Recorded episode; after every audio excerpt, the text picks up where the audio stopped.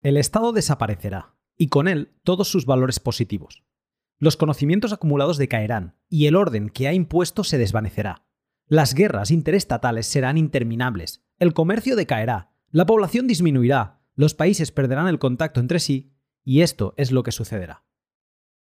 ¿Para siempre? La filosofía del orden concreto, que puede predecir la caída, puede hacer declaraciones respecto a las oscuras edades que resultarán. El Estado, caballeros, tal como se acaba de decir, ha durado 500 años. Las oscuras edades que vendrán no durarán 500, sino 3.000 años. Sobrevendrá un segundo imperio, sí, pero entre él y nuestra civilización habrá 100 generaciones de humanidad doliente. Esto es lo que debemos combatir. Eh, mm, se contradice a sí mismo. Antes ha dicho que no podía evitar la destrucción del Estado y por lo tanto su caída, la así llamada caída del Estado. No estoy diciendo que podamos evitar la caída, pero aún no es demasiado tarde para cortar el interregno que seguirá. Es posible, caballeros, que reduzcamos la duración de anarquía a un solo siglo si mi grupo recibe autorización para actuar. Nos encontramos en un delicado momento de la historia la enorme y arrolladora masa de los acontecimientos puede ser desviada ligeramente, solo ligeramente. Puede no ser mucho, pero puede ser suficiente para evitar 2.900 años de miseria de la historia humana. ¿Y cómo se propone hacer eso? Con la creación de Micrópolis y la filosofía del orden concreto. La suma del saber humano está por encima de cualquier hombre, de cualquier número de hombres. Con la destrucción de nuestra estructura social, la ciencia se romperá en millones de trozos. Los individuos no conocerán más que facetas sumamente diminutas de lo que hay que saber. Serán inútiles e ineficaces por sí mismos. La ciencia, al no tener sentido, no se transmitirá. Estará perdida a través de las generaciones. Pero si ahora preparamos una filosofía que nos ayude a entender dónde estamos, nunca se perderán. Las generaciones futuras se basarán en ella y no tendrán que volver a reentender el Estado por sí mismas. Un siglo hará el trabajo de 3.000 años. Eh, bueno, pero todo... Todo es mi proyecto. Mis 30.000 hombres con sus esposas e hijos ya están listos para repartirse por la faz de la Tierra y empezar a construir micrópolis. No las terminarán durante su vida. Yo ni siquiera viviré para ver cómo las empiezan. Pero cuando el Estado caiga, estarán concluidas y habrá ejemplares en todas las regiones importantes del planeta. Hola, ¿qué tal? Os habla Lunaticoin y bienvenidos a mi podcast. Esto que acabas de escuchar es, de nuevo, un fragmento modificado de uno de mis libros favoritos de ciencia no tan ficción, La Fundación de Isaac Asimov. Y es exactamente el fragmento que sigue al que leí en el L126 para introducir la caída del Estado con Álvaro de María.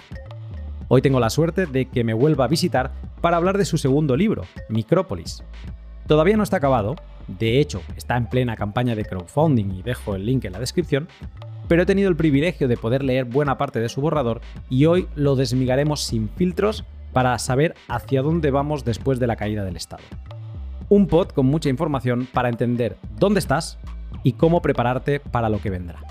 El podcast lo realizo gracias al apoyo de mis Patreons y al de mis sponsors. A Hodel Hodel, la página web donde comprar Bitcoin de otros particulares sin ceder datos personales. A Bitrefill, la web donde comprar de todo pagando con Bitcoin y Lightning. A Brains, la empresa líder en todo lo relacionado con software y conocimiento minero. Y Len, la web donde tomar préstamos utilizando tus Bitcoin como garantía. Todas son empresas bitcoiners que utilizo personalmente y de las que te hablaré más en detalle a lo largo del podcast. Siempre busco contar algo interesante y formativo sobre ellas, así que te animo a que le des una escuchada. Hodel Hodel es la plataforma web en la que podrás comprar y vender Bitcoin de otros particulares. Así de simple. Hodel Hodel es un tablón de anuncios donde colgar tu oferta de venta o compra y esperar a que otro particular la tome. Así de simple. Hodel es el que te provee la plataforma para que no tengas que preocuparte sobre si otro particular con el que estás negociando una compra se vaya a ir sin entregarte a ti los satoshis por los que pagaste. Así de simple. Eso es Hodel Hodel. Todo sin datos personales y sin necesidad de tener Bitcoin para ningún depósito de garantía. Encuentra más información sobre cómo funciona Hodel Hodel en un link que encontrarás en la descripción y si todavía no compras Bitcoin sin ceder datos personales, sigue el otro link y rompe con el espionaje y el mercadeo de datos. Y Bitrefill, la empresa que seguro tendrá un lugar destacado en las micrópolis de Álvaro, porque Bitrefill ya se adelanta su tiempo y te permite, en la forma política de los estados actuales, vivir gracias a tus Bitcoin. En Bitrefill puedes comprar tarjetas regalo de los establecimientos que más utilizas pagando con Bitcoin. Véase, pues IKEA, Cepsa, MediaMarkt, Amazon.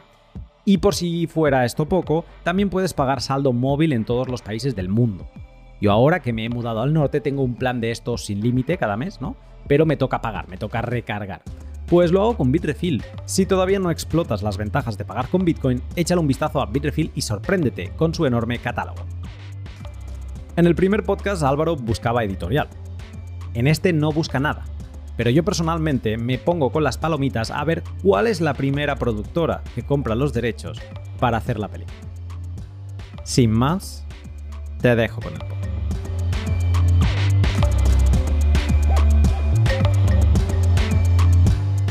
Buenas tardes, Álvaro.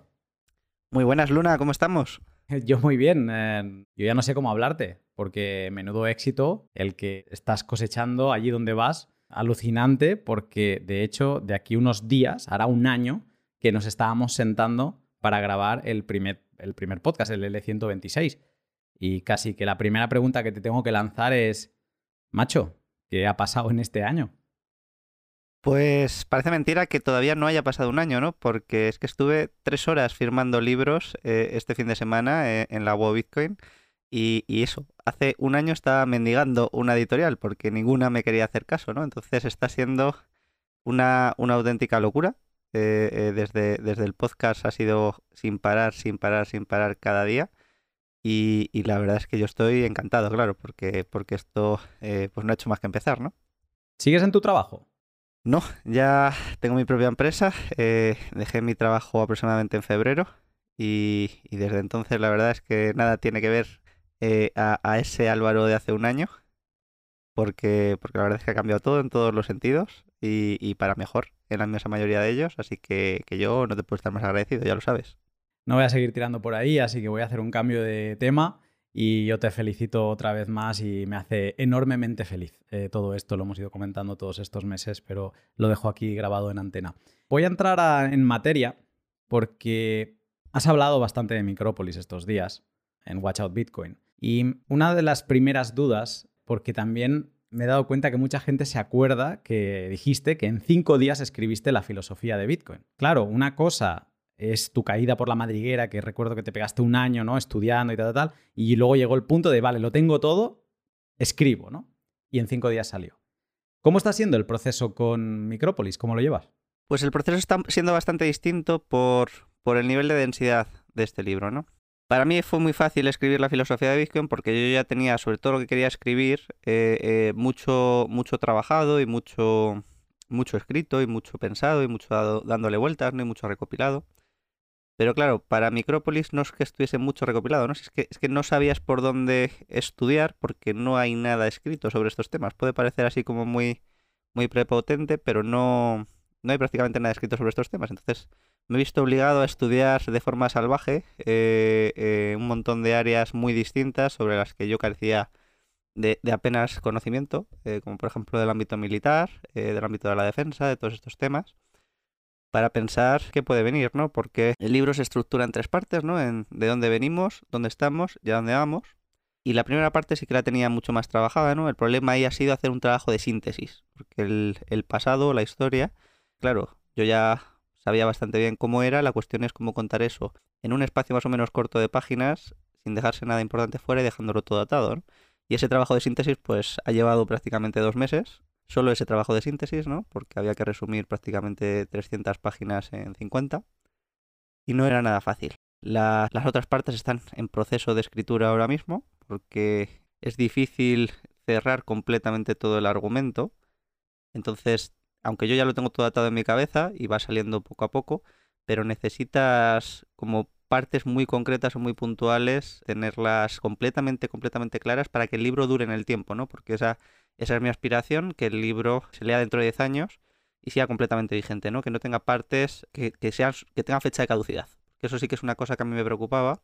Y como yo sí que aspiro a que sea un libro que, dure en el tiempo, que pase, que pasen bien los años para él, que, envejezca bien, pues esas partes las tengo que pulir mucho y dejarlas, dejarlas muy, muy, muy trabajadas y no quiero precipitarme en la publicación.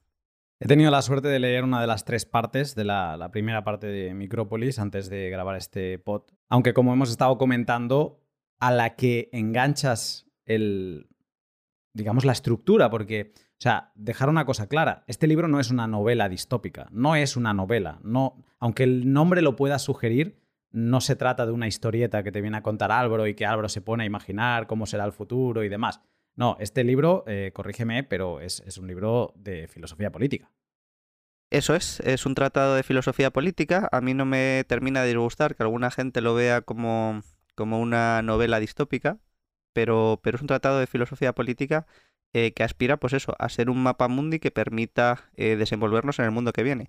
Y ese es el, esa es la labor principal de la filosofía, ¿no? Construir mapamundis conceptuales y teóricos que nos permitan desenvolvernos bien eh, eh, por el mundo. ¿no? Esto normalmente ha sido una tarea que se ha hecho eh, a toro pasado, es decir, se ha hecho ya cuando la historia ya había pasado, pues se trataba de explicar, se trataba de construir un mapa mundi, y lo difícil de ahora es cómo construir un mapa mundi antes de que esas cosas sucedan, ¿no? Entonces tienes que trabajar sobre lo que está en marcha ahora, sobre lo que se está haciendo ahora.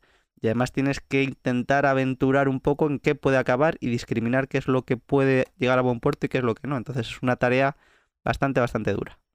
Pues como decía, yo he tenido la suerte de, leer la primera parte y aunque no he podido leer la segunda y la tercera, es un libro que sin ser una novela distópica, al principio le enganchas muy bien el argumento. Y casi que te das cuenta de cómo está estructurado todo el libro sin haber mirado el índice y casi que te apetece acelerar para llegar, porque obviamente lo que más te interesa es saber, bueno, pero hacia dónde vamos, ¿no? Pero está muy bien el, entender de dónde venimos. Vamos a explicar todo esto, pero antes voy a pedir a la audiencia un, un momento de pausa, porque vamos a hacer un inciso en el pod para hacer una pequeña introducción. Yo no sé si será una cosa común, pero yo te lo dije en las conversaciones previas, a mí la política nunca me ha interesado. Nunca me ha interesado, nunca le, nunca le he visto una teoría. Siempre me ha parecido ruido, siempre me ha parecido pues mm, gente que peleándose, pero yo no entendía esa parte filosófica de la política. Y yo una de las cosas que te agradezco desde ya es que tú lo haces fácil. Tú decías ahora que mm, pues que hay que tiene contenido, ¿no? En Micrópolis que a lo mejor a alguien eh, mm, le puede costar. Ostras, yo no, yo te agradezco porque esta síntesis que decías de 300 páginas en 50 se nota. Porque yo a veces en una página o en dos me he estado pues 10 minutos porque he tirado para atrás y me he empezado a hacer esquemas y he empezado a decir, hostia, estoy entendiendo cosas que nunca en mi vida había entendido o nunca me las había organizado de esta manera. Entonces, como creo que son conceptos que mm, en la conversación sobre Micrópolis pueden ir saliendo, quiero hacer este inciso para que todo el mundo tenga estas definiciones claras y que así podamos movernos a toda velocidad sin hacer interrupciones y ir añadiendo definiciones. Bueno, yo me he hecho una esquemita, ahora no lo, no lo estás viendo tú en pantalla, pero yo me he hecho como una esquemita y mm, que lo pondré para que la gente pueda ir siguiendo. Entonces, eh, creo que todo empieza eh, hablando de las órdenes entre las órdenes de relación humana, ¿no? O sea, en qué órdenes se relacionan los humanos. Y corrígeme, pero había tres órdenes, que son las relaciones entre humanos, las relaciones divinas o sobrenaturales, y ¿cuál es la tercera que ahora me he descolgado? Sí, las relaciones con la naturaleza, ¿no? Pues con animales, con el medio ambiente, con el clima, con un montón de, cuestiones, ¿no? Eso es, las relaciones con la naturaleza. Entonces, eh, yo me lo imagino esto como una pirámide de, ¿sabes cómo? Esto lo voy a hacer bastante banal. ¿Sabes como cuando en el FIFA, yo no soy de jugar mucho al FIFA, ¿eh? pero esto de que te salen las estadísticas del jugador y te sale como un hexágono y ves si son más buenos en el ataque, en no sé qué, ¿no? Se hace como una forma eh, grafiada sobre, sobre ese jugador en concreto. Pues yo me imagino que eh, tienes una pirámide con las tres puntas apuntando a la naturaleza, a las relaciones humanas y a las relaciones divinas, y entonces cada tipo de humano tiene un dibujo diferente. Entonces, los que tienen el mismo dibujo, vamos a suponer, por ejemplo, gente que cree mucho en la divinidad, ¿vale? Tiene bastantes relaciones humanas, pero pocas con la naturaleza, yo qué sé, por poner un ejemplo, pues esas gentes eh, se van uniendo porque tienen como esos, eh, esas órdenes de relación similares, y entonces cuando se unen, lo que crean es una forma de vida en común, ¿vale? Esto sería un poco como el ethos, ¿no? Cuando se define el cómo queremos vivir en común. ¿Estarías de acuerdo con, este proceso? Bastante de acuerdo, solo que en la parte de cómo se unen, yo diría que esto es más espontáneo, ¿no? Es decir, eh, históricamente ha sido más espontáneo, en el sentido de, que previamente se, desarrolla este orden de forma natural y después se va cristalizando, ¿no? La cuestión es si ahora veremos cómo aparecen, ya anticipo un poquito, ¿no? Cómo pueden aparecer nuevas formas de relacionarse de forma espontánea que den lugar a un nuevo ethos y por tanto, pues eh, ya veremos qué tipo de relaciones se establecen ahí. Vale, perfecto. Pues vamos avanzando, ¿no? Construyendo. Tenemos de momento las órdenes de relaciones humanas y luego las vidas en común, este ethos, ¿no? El cómo vivimos juntos o cómo nos juntamos, qué valores compartimos y queremos seguir compartiendo y persiguiendo. Como estos valores puede ser que la gente va naciendo y tal, y puede ser que esté un poco despistada, que no sepa esos valores, acaba apareciendo una autoridad, que es esa figura eh, o esa institución que es el saber eh, socialmente reconocido de que sabe, ¿no? De que sabe cómo seguir persiguiendo esos valores y cómo debería ser la vida para que esos valores que los ha unido, pues que se sigan manteniendo. Y luego, para defender esa forma de vida en común, aparece también otra figura que es la potestad, que es poder socialmente reconocido, que es otra institución que se encarga no solo de saber cómo debemos seguir persiguiendo esos valores, sino de cómo proteger ese tipo de forma de vida en común. Hasta aquí, más o menos lo que habíamos tratado en la filosofía de Bitcoin. Eso es. Y así Teniendo esto claro, llegamos a, un, primer concepto que me ha parecido fascinante pues, metérmelo en la cabeza y entenderlo así, que son las formas políticas. Las formas políticas nacen de las diferentes articulaciones entre autoridad y potestad.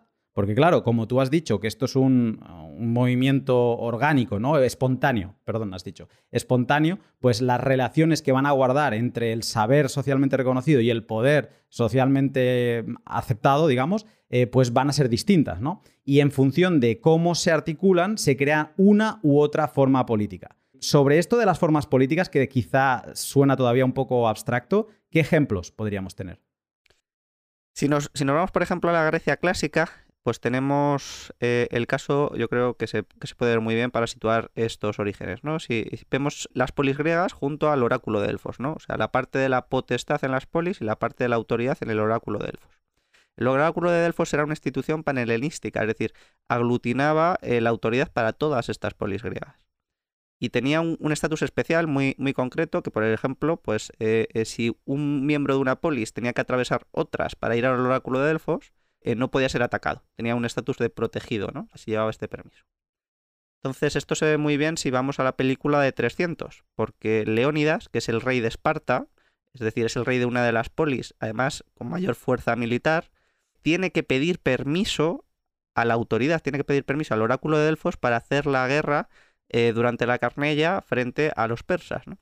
como el oráculo de Delfos se lo deniega, la autoridad le niega la potestad el ir a la guerra, pues él tiene que salir con su guardia personal. Y si os acordáis, cuando hay ese enfrentamiento, ¿no? Pues eh, que, se, encuentra eh, con unos que llevan muchos eh, militares, pues él simplemente ha salido a dar un paseo con su guardia personal.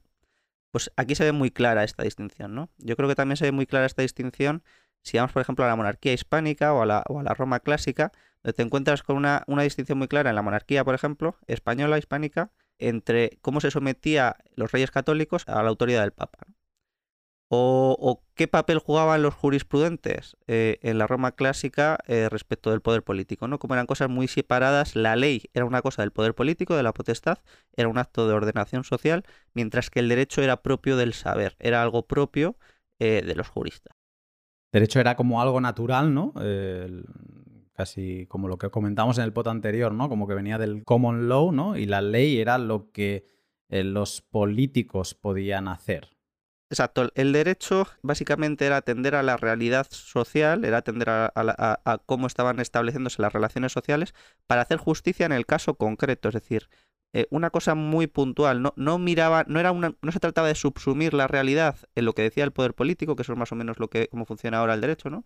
Los jueces no tenían que dictar sentencia en base a la ley, sino que eran ellos los que tenían un saber sobre la justicia y los que trataban de hacerla en el caso concreto, es decir, ante un caso particular, un conflicto entre particulares, ver dónde estaba el problema y cuál era la solución justa para resolverlo. No estaba la solución dada en la ley, de hecho la ley ni siquiera era la fuente primera del derecho. La fuente, eh, el derecho aparece sin textos escritos. Esto es muy curioso, ¿no? Para que nos hagamos una idea. Entonces, em, claro, eso un poco tiene que ver con cómo funciona ahora y eso tiene orígenes históricos muy claros. Vale, llegamos aquí este, estos ejemplos me, valen, me van perfectos. Venimos de los tres órdenes de relación humana, nos juntamos, vida en común.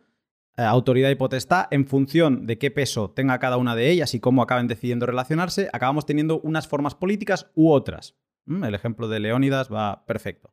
Venga, ahora te pido que dentro de este esquema que estamos haciendo me ayudes a aclarar qué narices es el gobierno y qué narices es entonces la política. Pues bien, el gobierno vendría a ser la institución por excelencia de la potestad, es decir, la principal forma en la que se ha articulado históricamente el ejercicio de la protección de la comunidad política.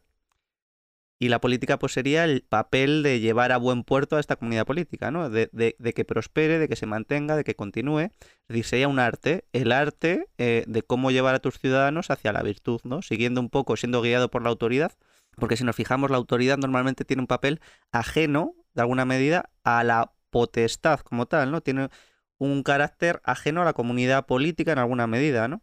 Pues este oráculo de Delfos era para todas las polis griegas. O eh, la iglesia, el papa, es ajeno a un estado concreto, particular, sobre los que tenía autoridad, ¿no? Entonces, si lo vemos de esta manera, pues, pues vemos cómo sería ir siguiendo las directrices de la autoridad para garantizar la continuidad de la comunidad política y, orientarla hacia el bien. Porque esto puede parecer un poco raro, pero tenía esa, esa visión de eh, oficio del alma, de, de, ayudar a tus ciudadanos a ser más virtuosos. Esto la política. Esto la política. Es que te lo he tenido que preguntar, digo, vale, me he despistado y ahora se me ha ido a otro sitio y no le he seguido. digo, pero yo creo que estaba hablando de la política. Esto es la política, estamos muy alejados de lo que entendemos hoy en día de, lo que acabas de definir. Sí, déjame hacer una, un par de anotaciones porque, o sea, cuando hablamos, por ejemplo, de Roma, los, los, jurisprudentes se consideran sacerdotes de la justicia, para que, para que mantengamos este, este, la importancia que tenía este saber socialmente reconocido y cómo estaba vinculado de alguna manera también a lo divino. Y quizá te detengo yo aquí y te hago una aclaración para quien se haya perdido, porque fue un término que yo me tuve que estudiar mucho cuando empecé Derecho. los jurisprudentes, eh, ¿quién son?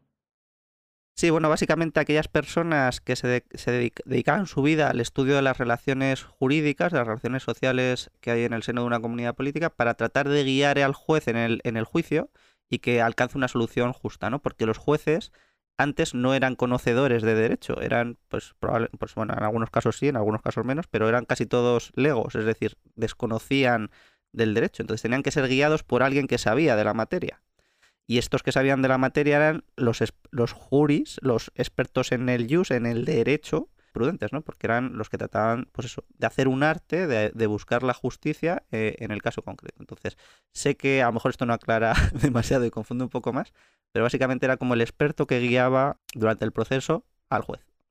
Era este conocedor que decías antes del derecho, que no era la ley que hacían eh, esa potestad, sino que era el, derecho, era como este. Mm, pues es que es, complicado, ¿eh? Hablar, o sea, definir derecho sin utilizar la palabra derecho. Bueno, más fácil, lo recto socialmente. Es decir, eso, eso era, ¿no? Entonces, por eso nos viene muy bien este tema de lezos, de entender cuál era el espíritu, un poco, el ambiente, para entender que lo que se desviaba generaba conflictos que debían ser corregidos de alguna manera, y esa corrección, ese guiar hacia lo recto, es el derecho.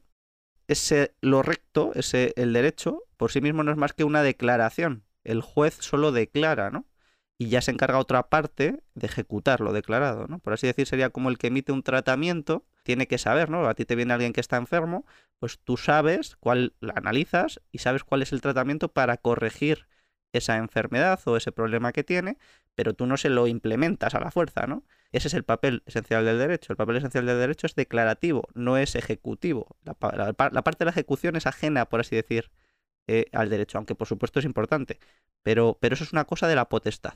Por eso están muy, muy separados, ¿no? Porque la potestad sí que tiene este papel de corregir a sus ciudadanos. ¿Por qué? Porque él tiene que mantener el equilibrio para em, que su comunidad política, que su arco llegue a buen puerto. Entonces tiene que mantener esa continuidad y para eso tiene que corregir eh, algunos ciudadanos. Pero él no elige o no elegía cómo se corregía, ¿no? Esto era un papel atribuido eh, eh, a la autoridad. Cuando te he cortado estabas hablando de que a los jurisprudentes se les conocía como sacerdotes. ¿Cómo era esto? Sí, Ulpiano en el Digesto dice que precisamente los jurisprudentes se consideran a sí mismos sacerdotes de la justicia, porque de alguna manera son los que rinden culto a lo justo, y por ello tienen que saber de lo bueno y de lo malo, ¿no? porque al final no podemos obviar que dentro del ámbito de la definición de lo bueno y de lo malo siempre ha estado atravesado por lo divino, ¿no? Pensemos también en el Génesis, como por ejemplo en el Génesis el problema esencial es el árbol del bien y del mal.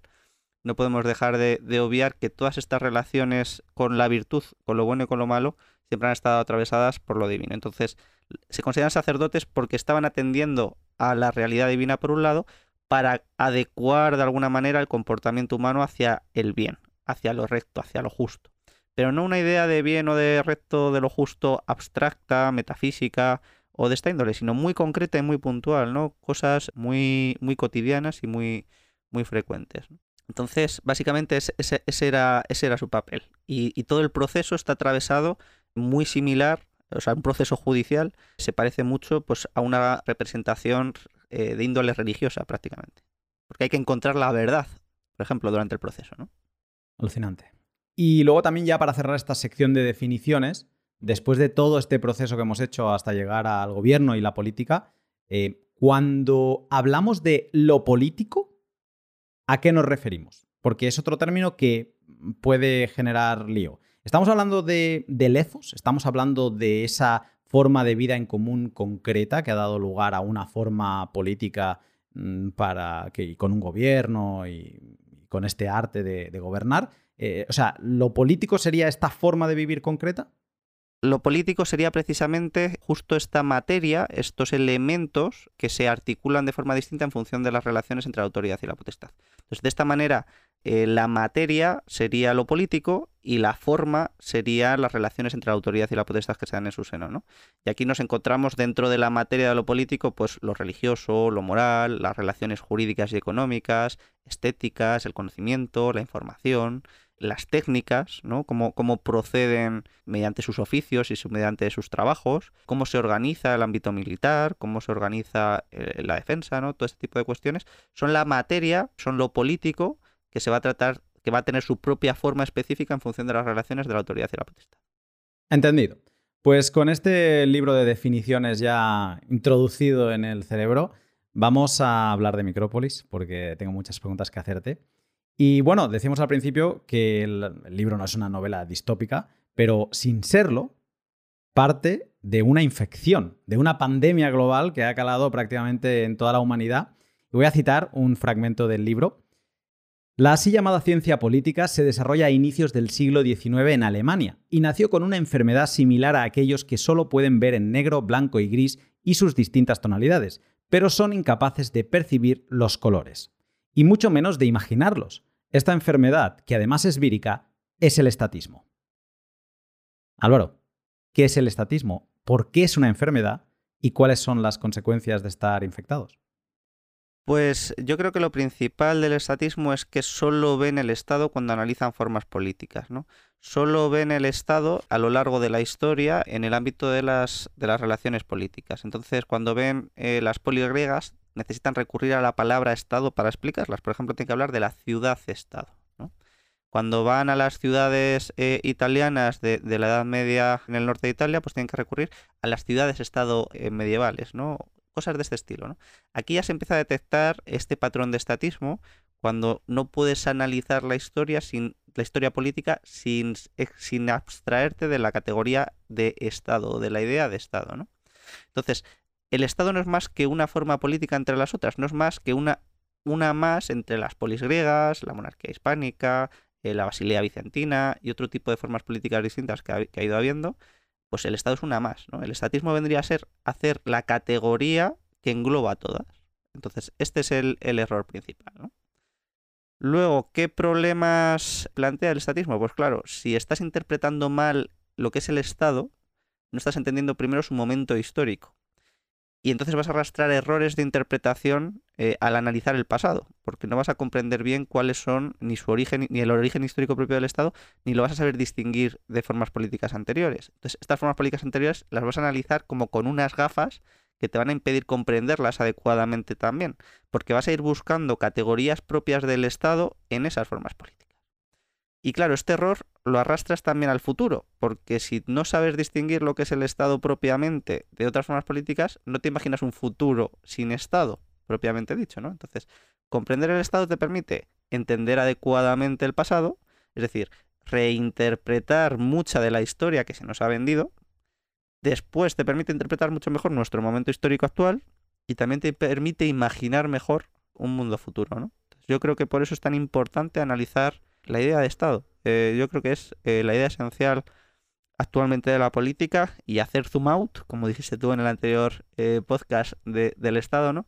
nos permite ver todas sus aristas y comprender qué futuro puede tener, qué evolución puede tener y a, dónde nos dirigimos. ¿no? A mí me encantó este, este párrafo que he leído porque cuando integras esto en tu cabeza y dices, vale, el estatismo es un virus y es un virus que nos ha dejado ciegos, tiene muchos símiles con la, con la película de Matrix, porque es como cuando Neo lo sacan ¿no? de la Matrix y, y, lo sientan. Y una de las primeras cosas que le dicen es, em, ¿en qué año estamos? ¿no? Y para él estamos en, no sé cuándo se estrenó Matrix, ¿no? pero en el 1999 o en el 2000 y poco, ¿no? Y le dicen, no, no, estamos en el 2150 o algo así, ¿no? Y ha habido, y ha pasado todo esto y tú no lo sabes. Entonces Neo es como, no, no. O sea, llega un momento en que colapsa y dice, me, estás mintiendo, esto no puede ser, no sé qué, devuélveme, ¿no? Vuélveme a meter. Eh, cuando te das cuenta que el estatismo es un virus que te ha hecho entender la historia mal, lo primero que te sientes es desnudo. Desnudo en tu conocimiento porque no, no entiendes dónde estás. O sea, estás un poco perdido, porque las primeras preguntas que te vienen a la cabeza es mm, si las ciudades-estado no eran ciudades-estado, sino que eran ciudades... es que no sabes definir, ¿no? Si las polis griegas tampoco no tenían forma de estado, sino que eran... pues ahí es donde te empiezas a sentir cojo y te falta todo, ¿no? No sabes dónde agarrarte, porque es que tampoco sabes definir el estado. Y dices, claro, es que tampoco sé dónde estoy. O sea, no sé lo que es la Matrix, yo no sé realmente por qué hemos llegado a eso, ¿no? Y obviamente, si no sabes de dónde vienes, no sabes de dónde estás, es imposible que imagines otra cosa. Porque lo único que te puedes imaginar es desde dentro de la Matrix. No te puedes imaginar en diseñar un nuevo plato de esos que enseñan en la película que están, parecen estar un poco asquerosos. Pues no te puedes imaginar desarrollar un nuevo plato que sea mejor para los ciudadanos de Zion si estás metido en la Matrix, porque es imposible. No, sabes que esa realidad existe. Yo creo que ese es un poco el punto de partida del libro. A mí me ha gustado entenderlo así y aquí volvemos a entrar en, bueno, nos tenemos que ubicar en esta persona que descubre, se quita la venda y dice, ¿qué narices ha pasado aquí, no? Entonces, la primera pregunta que te quería hacer para despertarnos un poco es, ¿qué teníamos antes del Estado? Pues eh, justo antes del Estado, porque el Estado tiene su origen en el siglo XVI, lo que tenemos es el orden político de la cristiandad. La cristiandad se caracteriza por tener, eh, por un lado, el imperio y por otro lado, el papado. Entonces, eh, claro, las relaciones entre imperio y papado pues son las relaciones entre la autoridad y la potestad. Porque eh, las diferentes monarquías que había en Europa sí que reconocían la autoridad de la Iglesia, que era una cosa radicalmente reconocida como como el saber socialmente reconocido, porque al final no deja de estar instituida por Jesucristo. Entonces, su autoridad deriva del mismo Cristo, ¿no? Entonces, para un orden político que se consideran todos cristianos, reconocer esa autoridad suponía un contrapoder muy fuerte a, las, a las potestades. ¿no? Y aquí nos, nos podemos eh, retrotraer a varios ejemplos históricos que yo creo son muy, muy interesantes de analizar. ¿no? Ya, por ejemplo, cuando hablamos en el siglo XI, para ver este papel y esta importancia de la autoridad, eh, nos encontramos, por ejemplo, con, la querella de las investiduras, que a mí es una de las partes que más me ha fascinado estudiar, eh, donde te encuentras al rey, que es Enrique IV, que intenta deponer al papa, nada más y nada menos. Entonces el papa les comulga, fijaos, eh, le excomulga, es decir, una cosa que es un acto completamente de la autoridad. Y ante eso, los. Claro, como en las relaciones vasalláticas, pues le, les rendían pleitesía como eh, rey católico, como rey cristiano. En el momento en el que queda excomulgado, pierden la obligación de rendirle vasallaje, ¿no? Entonces, todos los príncipes alemanes amenazan con levantarse contra él. Entonces, el rey del imperio tiene que ir a pedir perdón al papa y pasar tres días de penitencia descalzo en la nieve para volver a ser admitido en el seno de la iglesia. Entonces, claro, esto a lo mejor para nuestra mentalidad puede parecer como eh, eh, completamente de otro mundo distinto, ¿no? Pero así eran las relaciones eh, en este ámbito entre la autoridad y la potestad tan claramente separadas, ¿no? Entonces aquí es donde vemos cómo este, este orden político que es, la cristiandad, que mantenía pues, pues estas, estas relaciones pues, entre el Sacro Imperio Germánico, Francia, eh, España, Inglaterra y el papado, pues se resquebraja, ¿no? Se resquebraja a, raíz de la ruptura de Lutero, ¿no? A mí, eh, cuando se habla de la historia en este sentido, a mí me parece, por ejemplo, eh, que no tiene sentido hablar de la reforma, porque Lutero realmente no reforma nada, ¿no? Sino que lo que hace es romper con la autoridad de la Iglesia. Entonces, si vamos a estos casos concretos, pues por ejemplo, nos encontramos que después de Lutero, pues si un rey no quiere reconocer la autoridad de la iglesia, se monta su propia iglesia. Por ejemplo, si la iglesia le prohíbe a Enrique VIII divorciarse, eh, pues Enrique VIII rompe con la iglesia católica y monta el anglicanismo y se monta su propia iglesia de la que es cabeza eh, la potestad también de la autoridad. Entonces nos encontramos eh, con, por ejemplo, con ese, con anglicanismo que no es más, el rey no quería reconocer la autoridad de la iglesia y absorbe su autoridad. Esta forma política ¿no? Porque luego pasaremos al Estado. Pero la forma política anterior que has mencionado, que es entre el papado y el imperio, ¿no? Eh, esta, esta forma política donde el cristianismo era pues eh, la línea argumental, ¿no?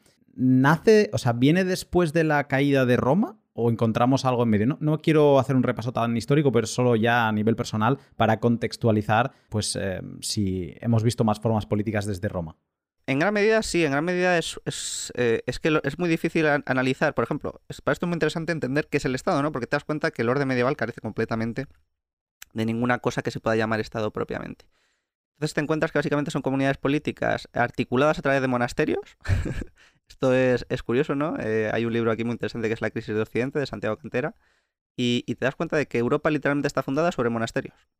Entonces, ese es el orden político de la cristiandad y que luego pues, se encuentra con estos enfrentamientos entre el Sacro Imperio eh, Germánico, Francia, España, las señorías italianas, que ahora puedo eh, comentar un poco esto porque yo creo que son, son muy interesantes, y Inglaterra, ¿no? Bueno, una, cosa por ahí. Entonces es, es, muy interesante ver esto porque las señorías, o sea, precisamente a raíz de la querella de las investiduras, una, un personaje histórico que hay que reivindicar porque eh, su figura es fascinante, que es Matilde de Canosa, eh, se hizo con el norte de Italia. Entonces, para las relaciones entre el Sacro Imperio Germánico y el Papado, cualquier disputa tenía que pasar eh, por su territorio. De hecho, Enrique IV, este, este rey que luego fue emperador, cuando cumplió la penitencia en la nieve, la cumplió a las puertas de uno de sus castillos, que fue conocido como la humillación de Canosa. Entonces esta mujer es fascinante porque consiguió luego que se sublevasen los hijos de Enrique IV, ella era muy fiel al, papado, consiguió que se sublevasen sus hijos, le quitas el poder y ahí es donde articuló luego las relaciones entre el papado y el imperio, ¿no? Y volvió a someter un poco al imperio a, la autoridad de la iglesia que está un poco rebelde. Entonces, a la, a la muerte de esta mujer, eh, que fue tan importante que la convirtieron en vicaria del emperador y en vicerreina de Italia, y es una de las dos mujeres enterradas en San Pedro, la, mm, a su muerte no, no, querían que hubiese sucesores, porque era tan grande su figura que no querían como... Eso es como cuando retiran el dorsal en un equipo de fútbol. Ha, sido tan grande, tan grande, tan grande que no queremos que, haya nada, ¿no? Después. Entonces hubo un vacío de poder muy fuerte y además ella se casó con el heredero de los güelfos y, claro, los güelfos eran eh, partidarios del papado por la alianza esta con Matilde de Canosa frente a los gibelinos que eran la parte del de, eh, imperio. Entonces, las ciudades italianas medievales encontraban en casi estado de guerra civil porque no tenían una potestad por el vacío de poder que había dejado ella y se encontraban enfrentados los partidarios del papado con los partidarios del imperio. Entonces eh, era muy complicado restablecer el orden. Entonces Italia estuvo prácticamente 300 años en un estado de guerra civil. Esto es, es para decirlo, ¿eh? porque es que tiene tela marinera. Entonces la fórmula política que consiguieron para resolver este problema fue la fórmula de las señorías. Y las señorías es una forma política más, muy, muy interesante, porque presenta elementos que luego van a estar muy presentes en el Estado. Claro, cuando sois dos bandos enfrentados, que ambos tenéis armas, y, radicalmente enfrentados, eh, ¿cómo consigues que haya paz en el territorio? Pues lo que se introduce es que haya un acuerdo entre los dos bandos para imponer una potestad, una potestad que no puede ser de ninguno de los dos bandos, así que tiene que ser ajena, y la fórmula que se adopta es la eh, eh, de traer mercenarios. Pero mercenario a lo mejor puede tener una connotación muy peyorativa en nuestros términos. Pero en aquellos términos, en aquellos días, para nada, porque eh, eran familias nobles o gente con mucho prestigio social, que eran los que iban a ocupar y a desarrollar durante un año ese papel, el papel de gobernantes, pero mediante contrato. Claro, que era una cosa radicalmente distinta a todo lo anterior, porque si lo que nos caracterizaba antes era un gobierno natural erigido sobre eh, la comunidad política para garantizar ese ethos, algo que nos encontramos es un ethos roto en dos y que viene alguien de fuera a imponer el orden, eh, ¿no? Por contrato, además. Entonces, claro, estas notas eran completamente ajenas a la historia política europea. Era como una comercialización del no de los valores, o sea, los valores eh, eran los suyos, pero era como que pues la aceptación de que no tú mismo o alguien con tus mismos valores los va a defender, sino eh, mercantilizar la defensa, ¿no? Eh, completamente, completamente. Y comercializar la política, en sentido estricto, porque, claro, en el momento que tú deponéis las, las armas las dos partes, vosotros estáis perdiendo poder de negociación de alguna manera frente a este señor que venía, ¿no? Y, al señor pues, se, le, llamaba condioteri, porque el contrato por el que se le contrataba era la condota. Entonces, estos son los famosos condioteri, que son, son pues bueno, eh, eh, muy, muy interesantes de analizar. Son pues los que luego todos conoceremos, los Medici y todas, todas estas familias italianas importantes, eh, los que ejercían este poder, ¿no? Y aquí esto es muy, muy interesante de, ver porque, mm, claro, tiene una serie de notas muy características, que lo primero que te, que, te encuentras es una población civil que se ha desarmado por contrato para ceder el poder a un, a un tercero, ¿no? Un tercero que trae las armas de fuera y que tiene el monopolio de la violencia. Esto no había pasado históricamente, porque normalmente eran los ciudadanos los que defendían su territorio, o milicias armadas o cosas de ese estilo, pero no te traías a alguien de fuera con sus propios eh, mercenarios para establecer el orden social. ¿no? Entonces, claro, ¿qué es lo que pasa? Cuando tú te ves con ese poder, pues no quieres rechazarlo, ¿no? Entonces, el problema principal que se encontraron estas señorías es que no eh, eh, los, los, señores no se iban. O sea, los contratos eran por un año y al acabar el año, claro, como no había nadie para echarles y ellos tenían el poder de la fuerza, pues no se les podía echar, ¿no? Entonces, aquí justo es donde se encontraba Maquiavelo.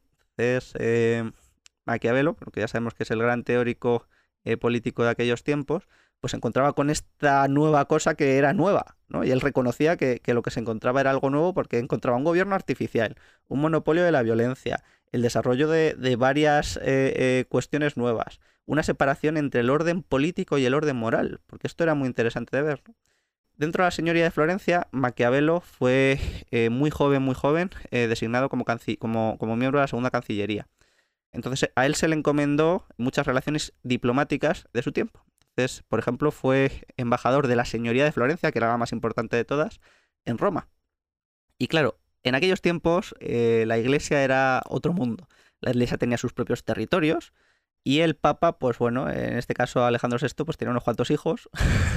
uno, de ellos eh, era César Borgia, y, César Borgia pues estaba intentando crear un poder muy fuerte en Italia que acabase con ese estado de guerra civil permanente que tenían, ¿no? Y bueno, él como capitán general de los ejércitos pontificios, eh, pues llevó a cabo una serie de prácticas que digamos que no eran muy morales eh, para, para, actuar en nombre de la iglesia, ¿no?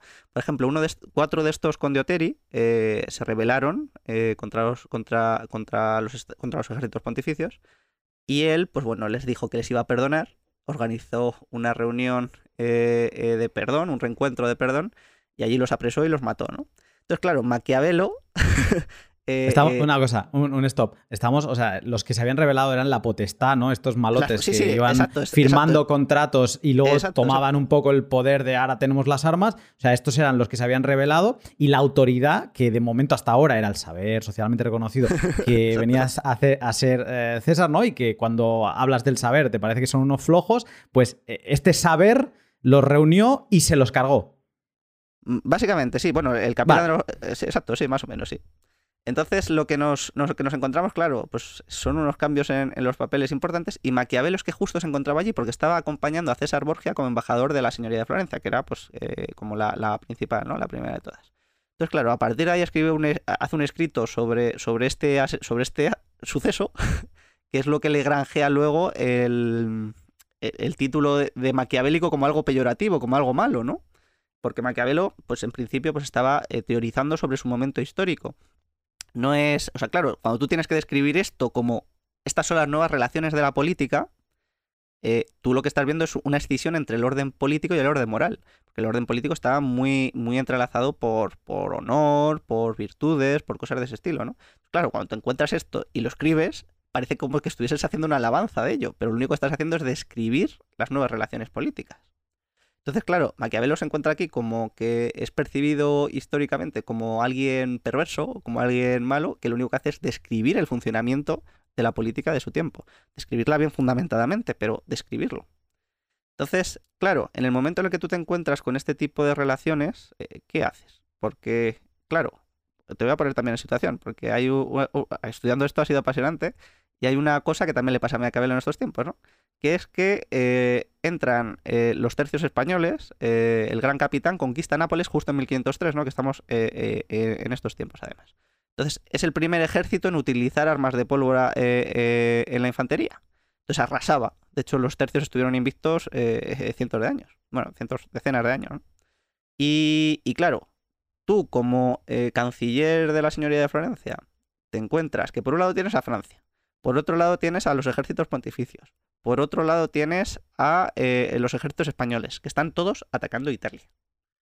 ¿Cómo narices te defiendes en esa situación? Bueno, como los condottieri tenían todo el poder, pues Maquiavelo organiza una reforma tributaria enorme y la impone, ¿no?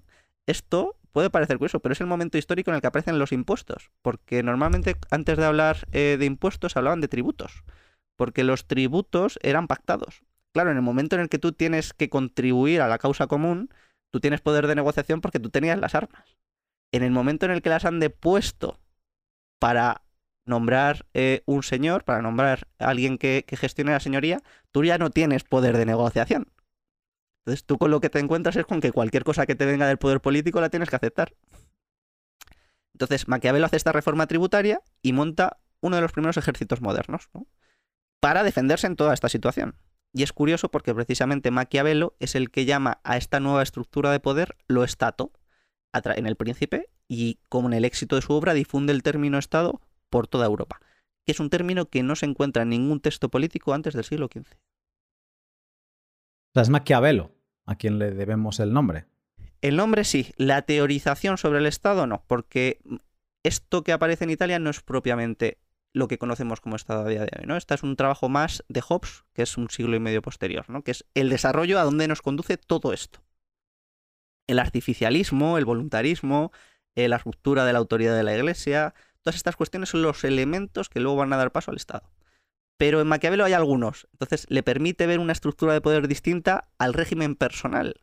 Porque si te fijas, claro, si tú lo que debías era lealtad a alguien por su personalidad, por su persona, eh, tú ahora lo que te encuentras es que no estás debiendo autoridad a alguien por lealtad, sino por contrato. Claro, con el Estado ya ni siquiera va a ser eh, a una persona concreta, ¿no? Sino que va a ser un contrato social. Esto es, eh, son, las notas o los elementos que se encuentran previamente en ese magma cultural del siglo XV y XVI europeo.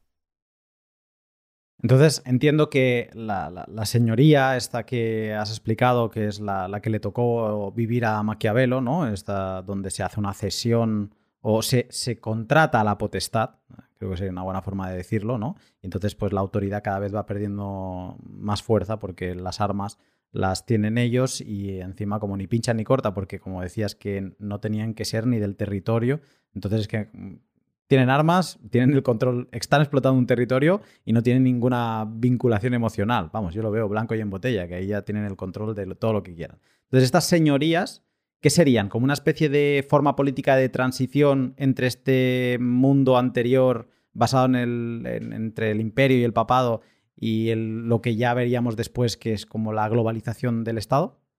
Sí, yo creo que son como el antecedente. O sea, si, tenemos que ir a la historia a ver cuáles son las notas que no estaban en formas políticas anteriores y que sí se introducen en el pensamiento europeo eh, eh, a través principalmente de Maquiavelo, son estas señorías, ¿no? Entonces, esto, aquí es donde nos encontramos una escisión entre el orden político y el orden moral. Aquí es donde nos encontramos elementos de artificiosidad, ¿no? De, de el poder político como algo artificial, como algo por contrato, ¿no? Y estas son las ideas que yo creo que van a ir calando poco a poco, eh, y no tan poco a poco, porque es que, claro, estamos pensando que, en Florencia, en, esas ciudades, está pasando el renacimiento entero. Entonces, todas las ideas que después van a impregnar Europa se están desarrollando ahí. Entonces, esta es una de ellas, claramente, a mi juicio, eh, de las más importantes. Te preguntaba esta aclaración sobre si era como una forma de transición, porque hay otra cosa de lo que hablas en el libro que son las eras, ¿no? Y luego también en cada era, pues hay el hombre de cada era, ¿no? Eh, el, Estado está enmarcado dentro de la era moderna, ¿no? Y, ahí, pues el hombre eh, moderno. y, lo que te quería preguntar es, ¿qué define una era? O sea, ¿las eras van atadas a las formas políticas o una era tiene varias formas políticas? ¿Cómo, cómo explicaríamos esto de las eras? Pues yo aquí eh, he tratado de ver cuál es la, gran evolución, eh, eh, estas transformaciones que, por ejemplo, en el individuo soberano se llaman transformaciones megapolíticas, en el sentido de que son los, que, los cambios que dan paso a nuevas eras, ¿no? Para analizarlos, ¿no? Y si te fijas, lo que las caracteriza son grandes innovaciones en dos ámbitos en el ámbito de la lógica de la violencia, del ejercicio de la violencia, del poder, y los cambios en el acceso al conocimiento, en lo que yo he llamado densidad social del conocimiento, en la forma en la que se articula y se canaliza socialmente eh, la información y el conocimiento. Entonces, ¿qué daría paso a mi juicio, por ejemplo, del orden medieval a la era moderna?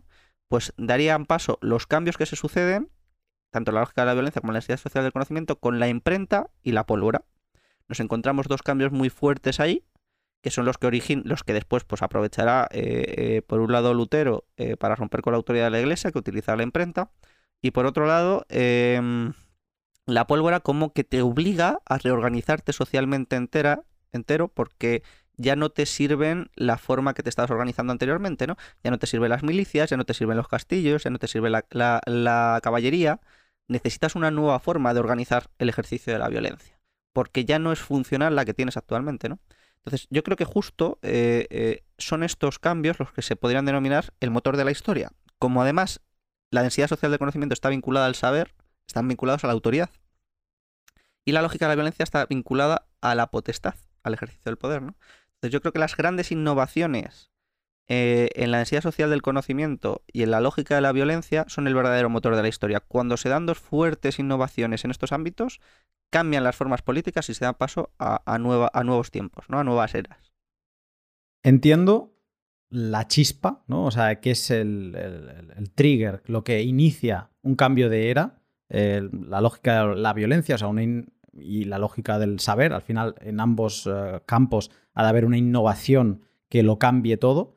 Pero si me tengo que ir, o sea, este es el trigger, pero si me tengo que ir a dónde, o sea, a qué campos del conocimiento afecta estos cambios en la lógica de la violencia y en el conocimiento, que estamos hablando en todos los planos, en el filosófico, en el, entiendo que para que tengamos un cambio de era ha de ser trascendental esto. Sí, yo creo que, eh, por ejemplo, pues eh, eh, un cambio de era anterior, estamos con, con Jesucristo, ¿no? Es decir, la aparición de una autoridad tal que cambia literalmente todo. Claro, y también el desarrollo de muchas ventajas militares y del desarrollo de, muchas, de mucho armamento, ¿no? Entonces, si te vas a otro eh, previo, ¿no? El desarrollo de las polis griegas, por ejemplo, pues está muy vinculado al desarrollo del alfabeto y al desarrollo de, la metalurgia, ¿no? del ser capaz de elaborar armas de hierro que les dan una ventaja a polis griegas frente a otro tipo de ejércitos enorme, ¿no? Eh, y el alfabeto, claro, es lo que permitía eh, esta canalización del conocimiento con el paso del tiempo, ¿no? Nos encontramos que aunque sí que se ha desarrollado previamente la escritura, pero no se había estructurado y organizado adecuadamente hasta esta Grecia clásica, y entonces, claro, te encuentras con una explosión enorme de conocimiento porque tienes una nueva forma de vehicularlo. Entonces ya no tienes que empezar casi de cero o de un saber eh, transmitido oralmente, sino que tienes una forma de sedimentación del conocimiento y de irlo ampliando. Esto es también, por ejemplo, lo que tiene el Imperio Romano, ¿no? El Imperio Romano lo que tiene es esta jurisprudencia como un saber que se va acumulando eh, socialmente sobre lo que es justo, sobre lo que es correcto, ¿no? Esto es lo que permite articular un imperio durante 700 años. Es que, es que no, es moco de pavo, es lo que lo permite coordinar enteramente. Y tiene que ser muy cal o muy preciso para, para, que sea operativo, porque el, derecho romano, por ejemplo, si no hubiese sido capaz, eh, o sea, si hubiese tenido que ser una ley emitida por el poder político, pues imagínate coordinar un imperio tan vasto, eh, con una canalización del conocimiento tan lenta eh, en aquellos tiempos, si tuviese que ser el poder político el que decía que era lo recto o lo justo, eh, eso era inviable completamente, ¿no? Ah, provocaría una sociedad muy disfuncional. Necesitaba delegar esta, lo que hay que corregir en cada parte a los jurisprudentes. Y esto es lo que permite coordinar durante 700 años el imperio. Claro, esto es analizar todas estas implicaciones con este nuevo prisma, a mi juicio es interesantísimo, porque eh, te permite comprender muy bien la evolución histórica y ver qué es lo que hay detrás, qué es lo que provoca los cambios. Porque si no parece como que son sucesos históricos puntuales y concretos que son los que lo cambian todo. Y, te das cuenta de, que va más vinculado a, las relaciones entre autoridad y potestad y a los cambios que fundamentan la autoridad y la potestad. Esta, pregunta quizá la vimos un poco en el anterior podcast y quien se haya leído la filosofía de Bitcoin pues también la, puede tener bastante presente. Pero te pregunto, eh, ¿qué caracteriza al Estado? Porque me decías que con las señorías mm, ahí todavía no estábamos eh, en, lo que conocemos hoy como Estado. Entonces, eh, ¿cuál es la característica del Estado? Bien, para, para entender adecuadamente el Estado hay que ir a un pelín, a un pasito atrás previo, ¿no? Que son las monarquías absolutas claro, cuando nos, encontramos en un entorno de, papado e imperio, de papado y monarquías, eh, nos encontramos muy claramente esta distinción entre la autoridad del papado y la potestad de las monarquías. Claro, y aparece una cosa que son las monarquías absolutas, que ya no son las monarquías de la Edad Media, sino que son las monarquías modernas. ¿Por qué son modernas? Porque se caracteriza por absorber la potestad de la autoridad. Es decir, a partir de ese momento va a ser la potestad la que determina qué es lo justo, qué es lo recto, qué es lo bueno y qué es lo malo, ¿no? Cuando no le dejaban divorciarse a Enrique VIII, eh, evidentemente había una concepción del matrimonio que decía, oye, pues tú no puedes abandonar a tu mujer, ¿no? Para irte con otra. Claro, eso era lo bueno, lo recto. El rey decide que no, absorbe la autoridad y dice, bueno, ahora es lo que yo diga, ¿no? Esto es la idea de soberanía. La idea de soberanía es el monarca, aunque quiera, no tiene que atarse, no se puede atar las manos. ¿no? Es decir, y lo compara, que Bodino es el que lo formula en los libros de la República, lo compara con el Papa. Dice, el Papa, aunque quiera, no puede atarse las manos. ¿no? Pues el rey, aunque quiera, no puede atarse las manos. Se va a hacer lo que sea según su voluntad. ¿no? Y esto es lo que yo creo que lo caracteriza. ¿Por qué? Porque a partir de ahí la ley va a ser algo propio del. va, a someter al derecho a la ley. ¿no? Esto, es, esto es lo característico. Entonces, lo justo ya no va a estar mirando a lo divino, sino que va a estar mirando a la potestad. Entonces, por ejemplo, ahora nos encontramos eh, en el Código Civil Español, si te vas al artículo 1 de las fuentes del derecho, de dónde tienen que beber los jueces, los jueces no beben de la realidad social, no beben de la jurisprudencia, tienen que beber de la ley, de las costumbres y de, los principios generales del derecho. La jurisprudencia y la realidad social quedan excluidas como fuente del derecho. Y así es como se somete a los jueces eh, cómo se cometen los jueces, se convierten en un brazo ejecutor del poder político. No se convierten en un saber de lo justo, se convierten en un saber de la ley, un saber de lo que dice el poder político. Claro, esto pues cambia, cambia muchas cosas. ¿Por qué? Porque si eh, los juristas no estaban vinculados estrictamente a la potestad, eran un contrapoder, de alguna manera, ¿no? Podían corregirle, podían... Eh, y su estructura era ajena al poder político. En el momento en el que el poder político se encuentra sin límites, empieza a crecer, empieza a crecer, empieza a integrar las estructuras de la autoridad en su propio poder. Y esto es lo que bajo las monarquías absolutas da paso al Estado. Así nos encontramos como un Luis XIV, pues se, se atreve a decir el Estado soy yo, ¿no?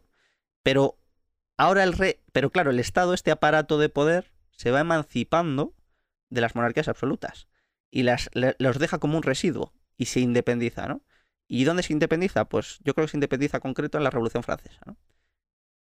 En la Revolución Francesa lo que se hace es, se le corta este aparato de poder que ha construido el rey, del que el rey es la cabeza, se le corta la cabeza al rey y se pone al conjunto de ciudadanos libres e iguales. Pero el aparato de poder ya está, entonces la soberanía ya está operativa ahí completamente. Y son ahora el conjunto de ciudadanos libres e iguales los que deciden sobre el bien y el mal, los que deciden sobre lo justo. Y en base a eso, todo el aparato de poder ejecuta. Y este es el orden político que yo he llamado en el libro el orden político de la igualdad, que es lo que caracterizaría eh, a esta visión eh, de la política. Al Estado lo ponemos a parir siempre. Y entiendo que si se llegó al Estado es porque algo bueno aportó. Eh, ¿Le podríamos regalar algunos piropos al Estado? Sí, 100%. ¿eh? De hecho, yo creo que esto es importante reconocer la especificidad, la especificidad del Estado y los problemas que resuelve, porque eh, si no, se le hace de menos y, yo creo que es, que es, muy justo, ¿no? Porque, porque el Estado acaba con las guerras civiles en Europa, las guerras civiles en Europa. Entonces, presenta innovaciones muy, muy significativas en el ámbito de la seguridad.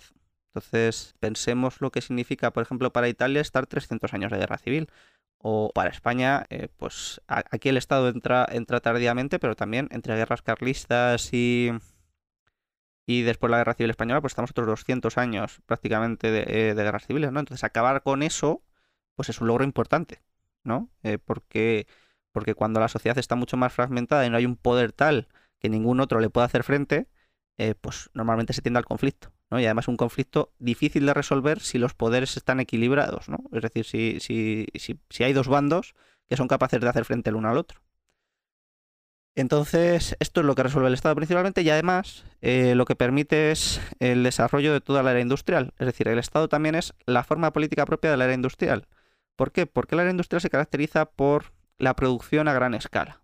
Entonces, una producción a gran escala requiere de una inversión en capital muy grande, eh, requiere de una localización muy concreta y, requiere de cierta movilidad. ¿no? Y esto, claro, lo primero que necesita es seguridad, porque si tú construyes una mega fábrica que es vulnerable a ataques, pues lo haces muy vulnerable. ¿no? Entonces, si tú tienes el monopolio de la violencia en un territorio y, todo este, y toda esta serie de monopolios que va absorbiendo el Estado, el Estado es capaz de garantizarte esa seguridad, ¿no?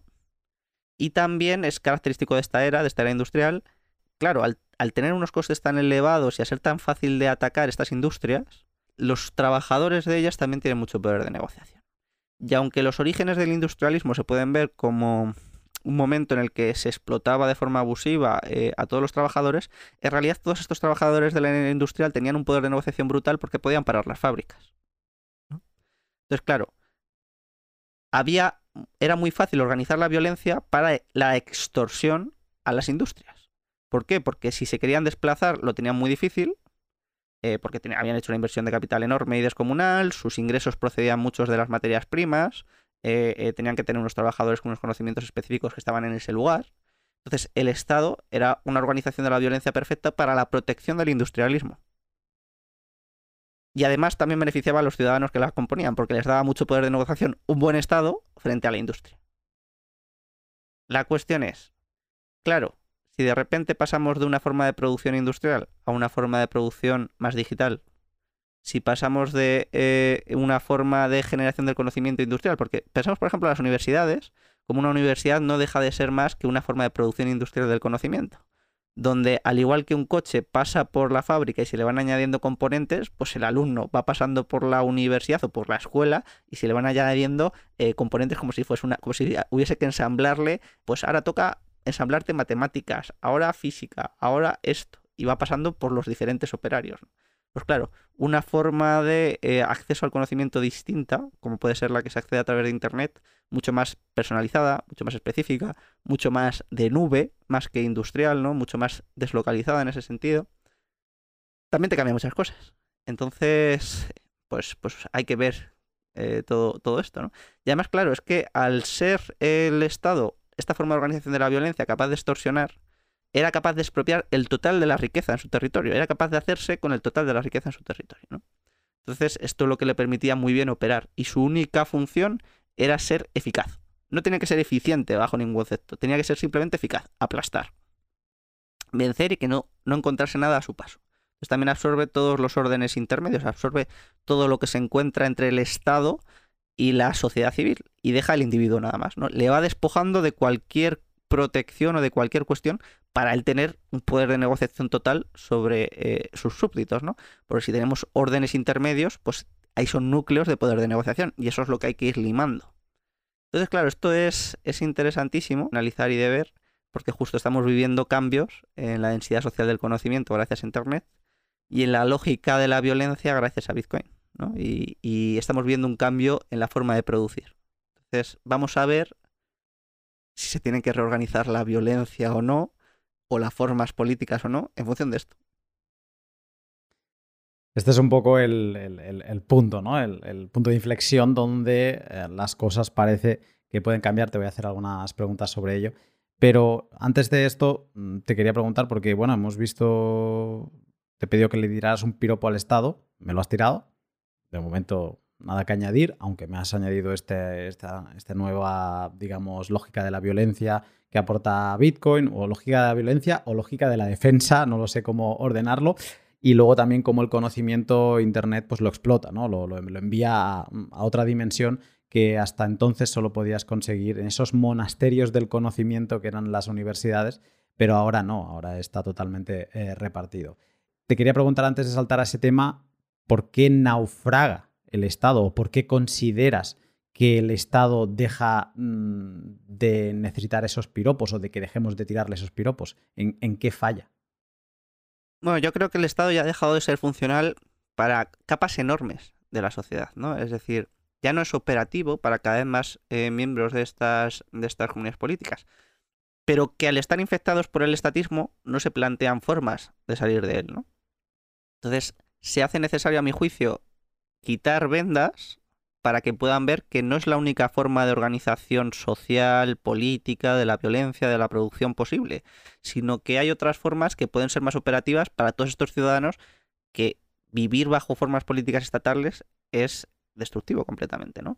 O, les impide llevar a cabo sus proyectos vitales. O sea, yo pienso, por ejemplo, en los jóvenes, ¿no? y pensar en términos de renta disponible al mes, simplemente, ¿no? Pensemos un pensionista frente a un joven en España. Un joven que viva en Madrid o en Barcelona, que tenga un sueldo medianamente decente de unos 1.500 euros, que ya decir que esto es decente, pues bueno, tiene que pagar unos 800 de alquiler, unos 200 o 300 de gastos fijos, de luz, de gas, de agua, de transporte. Ya no digo ni siquiera que tenga coche, ¿no? Más otros 200 euros de comida. ¿Qué renta disponible queda al mes? ¿100 euros? ¿150 euros? ¿Cómo se organiza la vida él con eso? Frente a un pensionista, ¿no? Ya con un par de pisos o tres pagados, con una pensión de 1.600, 2.000 euros, eh, eh, con una serie de ahorros, con una serie de cosas, ¿no? Que le han servido y le han sido muy útiles gracias precisamente al Estado, gracias al desarrollo de la industria, gracias a un montón de ventajas. Pero claro, le queda una renta disponible de 6.000 euros, 7.000 euros sin trabajar, 4.000 euros, 5.000 euros, me da igual. Una renta disponible lo suficiente para organizar su vida cómodamente, sin ningún tipo de problemas, ¿no? Claro, a mí me parece que son una alineación de los intereses completamente errónea, ¿no? Porque la persona que está trabajando eh, para disfrutar de su vida y para tratar de organizarla y para tratar de tal, se ve imposibilitado eh, literalmente por una expropiación de su riqueza muy fuerte. Y por una regulación que le impide actuar y por una serie... Es que además se tiene que someter a la autoridad del Estado también, porque claro, los pensionistas son mayoritariamente, son la población mayoritaria, entonces también son los que determinan las leyes, también son los que determinan a qué partido manda y qué partido deja de mandar. Entonces, toda esta capa social se encuentra completamente desprotegida frente a otra eh, eh, que abusa, a mi juicio, descaradamente, ¿no? Claro, si tú no eres capaz de quitarte ese velo, no te parece que haya alternativas. En el momento en el que ese velo se cae, ya empiezas a ver un mundo de posibilidades para recuperar un poder de negociación que por otra vía no tienes. Entonces, eso es lo que a mi juicio, eh, pues trato de hacer en el libro, ¿no? Para que se entienda eh, que sí que podemos establecer nuevas formas de organizarnos socialmente, porque el Estado ya no resulta operativo eh, para cada vez más ciudadanos. Voy a lanzar aquí una perla que me has mm, tirado con tus palabras y no sé si nos vamos a entrar en ella o la vamos a dejar para después, pero es como, me ha dado la sensación que este recuperar eh, el poder o volver a agarrar la sartén por el mango eh, es un poco como los, que los bitcoiners se están convirtiendo en los condottieri de las señorías, ¿no? O sea, es como que estamos desbancando a la banca, ¿no? Estamos haciendo inútil su banca con haciendo el opt-out, saliéndonos y poniéndonos en un suelo seguro que nadie nos puede manipular o puede aparecer otro político. Y entonces a partir de ahí, una vez consolidemos ese poder. Es como que estamos firmando nuestro primer contrato en una señoría. Y cuando ya venga la negociación del segundo, ya hablaremos a ver cuántas armas he conseguido acumular y cuántas te quedan a ti. Y si no, firmaremos el del segundo año. Y así hasta que llegue un punto donde nosotros digamos, vale, pues al final, con lo que nos hemos quedado aquí, con, nuestro, con nuestra sartén, que es el dinero más duro que hemos conocido, Ahora vamos a sentarnos a negociar y ahora vamos a, redefinir cuál es tu poder y cuál es el mío. Eso es, eso es. En gran medida, eh, buena parte de eso es. Pero hay mucho más, claro, porque lo que no se puede es hacer al Estado de menos. Es decir, el Estado aplasta, aplasta. Entonces, tienes que ser capaz de construir un poder que sea capaz de competir con el suyo. Y esto es muy importante eh, entender cuál es el papel que juega el espacio, el territorio, el espacio en sentido estricto, en esto. Claro, eh, antes, antiguamente, ¿qué, dos tipos de territorio nos encontramos? Pues nos encontramos por un lado el territorio eh, del mar y el territorio ya más de terreno, de, terreno continental, ¿no? Claro, la aviación cambia un poco esto. el descubrimiento de América te cierra el globo completamente, entonces te obliga a delimitar, ¿no? Que eso es un poco también parte del origen histórico eh, del Estado, en la paz de Westfalia en, en 1648, cuando al tener la totalidad del globo completo, te obliga a delimitar hasta dónde llega cada potestad, ¿no? Esto no había sido tampoco históricamente, porque cuando tenías un mundo entero abierto, tú ibas, pues, con imperios que no, no, tenían muy claramente definidas sus fronteras, porque además no tenían que ejercer su autoridad, sino que la autoridad era la del Papa sobre todo el globo, entonces no tenías esa obligatoriedad de definir hasta dónde llegaba mi poder, ¿no? Ahora sí, ahora, eh, o sea, con el Estado sí que te encontrás con esa obligatoriedad de delimitar fronteras. Pero claro, que es que nos encontramos con la aparición de dos nuevos espacios. Por un lado te encuentras con el espacio exterior, que te plantea un problema para todos aquellos estados que no son capaces de llegar a él, ¿no? que son vulnerables frente a cualquier tipo de ataque desde esa perspectiva. Y por otro lado te encuentras con el ciberespacio, que te permite nuevas relaciones económicas, sociales eh, eh, y, de mucha, y de muchas índoles eh, sobre las que el Estado puede intervenir, pero tampoco tiene dominio. Y aquí es muy interesante ver estos dos nuevos espacios que se abren, como el mar, ¿no? Compararlo con el mar. En el mar nunca se ha establecido ningún tipo de soberanía siempre hay unas aguas territoriales muy cercanas a los territorios, pero como establecer un control sobre los mares es extraordinariamente costoso, eh, no hay un dominio estricto sobre ellos. Pues yo creo que el ciberespacio y el espacio exterior pasa un poco lo mismo. Como es tan costoso eh, establecer un dominio, eh, además de que directamente nos, es difícil, ¿no? Desde el punto de vista técnico, no se va, no, no, no van a tener dominio allí los estados, ¿no? Sino que van a poder hacer intervenciones puntuales, pero no se va a constituir ni se va a dirigir ningún poder capaz de controlarlo. Entonces, de alguna manera, claro, esto afecta a la configuración estrictamente del Estado como forma política histórica, porque si es soberano sobre su territorio, pues ahora hay dos parcelas y puede que alguna más sobre las que no tiene esa capacidad. Por un lado, la parcela de ciberespacio y por otro lado, la parcela del de, eh, espacio exterior. ¿no? Claro, si vemos la parte del ciberespacio, pues bueno, podríamos decir, bueno, vale, sí, que hagan lo que quieran, ¿no? Pero, ¿cuál es el otro límite real, y digo real, en el sentido estricto real, que aparece para el Estado? Pues el, pues Bitcoin. ¿Por qué? Porque como Bitcoin lo que hace es redefinir el derecho de propiedad y hace un activo inconfiscable, lo que está haciendo en realidad es poner un límite, como no ha conocido antes el Estado, que es un límite a su capacidad de expropiación de la riqueza en su territorio y de las relaciones comerciales en él porque al, ser inconfiscable y no poder evitar las transacciones con él, tampoco puedes censurar el comercio entre partes, ¿no? Entonces, claro, eh, ¿qué pasa eh, ante todo esto, no? Déjame un segundo para buscar una cita, porque yo creo que merece, merece la pena eh, que os la lea, ¿no? Que es una cita del propio Hobbes, que Hobbes no deja de ser el, el teólogo del Estado.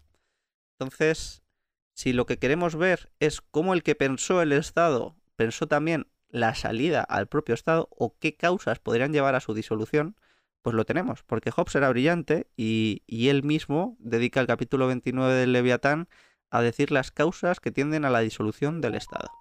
Entonces, ¿cuál es la causa que él dice que podría llevar a esa disolución del Estado? Pues dice lo siguiente. Una quinta doctrina que tiende a la disolución de un Estado es que cada individuo particular tiene absoluta propiedad de sus bienes, hasta el punto de excluir el derecho del soberano. Todo hombre, efectivamente, tiene una propiedad que excluye el derecho de todos los demás súbditos.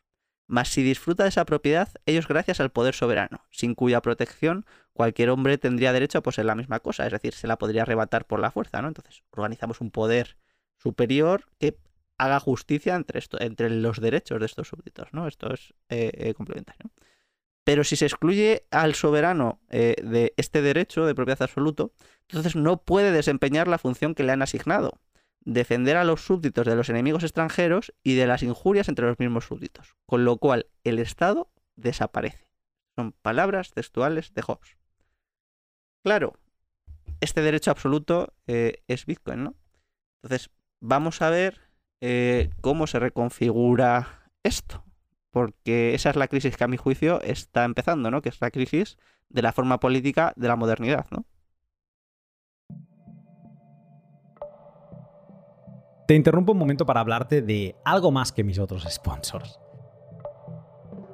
Álvaro acaba de hablar de cómo el ciberespacio es otro territorio que rompe con la idea de fronteras duras que nació después de la paz de Westfalia. Pues bien, como anexo a este podcast te recomiendo que escuches la Declaración de Independencia del Ciberespacio de John Perry Barlow. Te dejo un link en la descripción a la versión audio que grabé hace un par de años y también otro link a una canción de Cristo Corrensi donde integra al propio Barlow leyendo la declaración en lo que se ha convertido ya en una obra maestra de la cultura Bitcoin. Y con esto dicho, después en el outro te hablaré de cómo ha sido el valor por valor recibido en Lightning desde el último pod. Pero ahora déjame que te hable de mis otros dos sponsors. Acaba de terminar Bitcoin Amsterdam, la conferencia de Bitcoin Magazine en Europa, y los que han podido asistir me cuentan que en el sector de la minería parece que todo está apuntando o a megagranjas o a mini granjas rémora que se acoplan a una parte de tu proceso productivo para seguir haciendo lo que ya haces, pero recibiendo sats a cambio. El sector se da cuenta ahora, pero Brains lleva hablando de esto en su blog desde hace meses. Te pongo ejemplos. En los últimos artículos del blog de Brains tenemos el ABC para construir un invernadero con mineros Bitcoin, cómo armar un jacuzzi que mina y también una guía para calentar tu casa con minería, que esto para los que estamos en el hemisferio norte ahora nos viene perfecto. Y si a alguien no le acaba de cuadrar esto porque los ASICs consumen 3000 vatios hora y eso es mucho, has de saber que el firmware de Brains, que se llama Brains con dosis OS Plus, te permite reducir el consumo, eficientar tus chips e incluso hacerle underclock para dejar los ASICs de última generación en apenas 2000 vatios o los de la generación antigua por debajo de 1000. Caliéntate al calor de tus satoshis con Brains. Y además revisa todo lo demás que pueden ofrecerte. ¿Cómo? Siguiendo el link de la descripción. Y Len de Hodel Hodel, la web en la que podrás prestar y tomar prestado de otros particulares.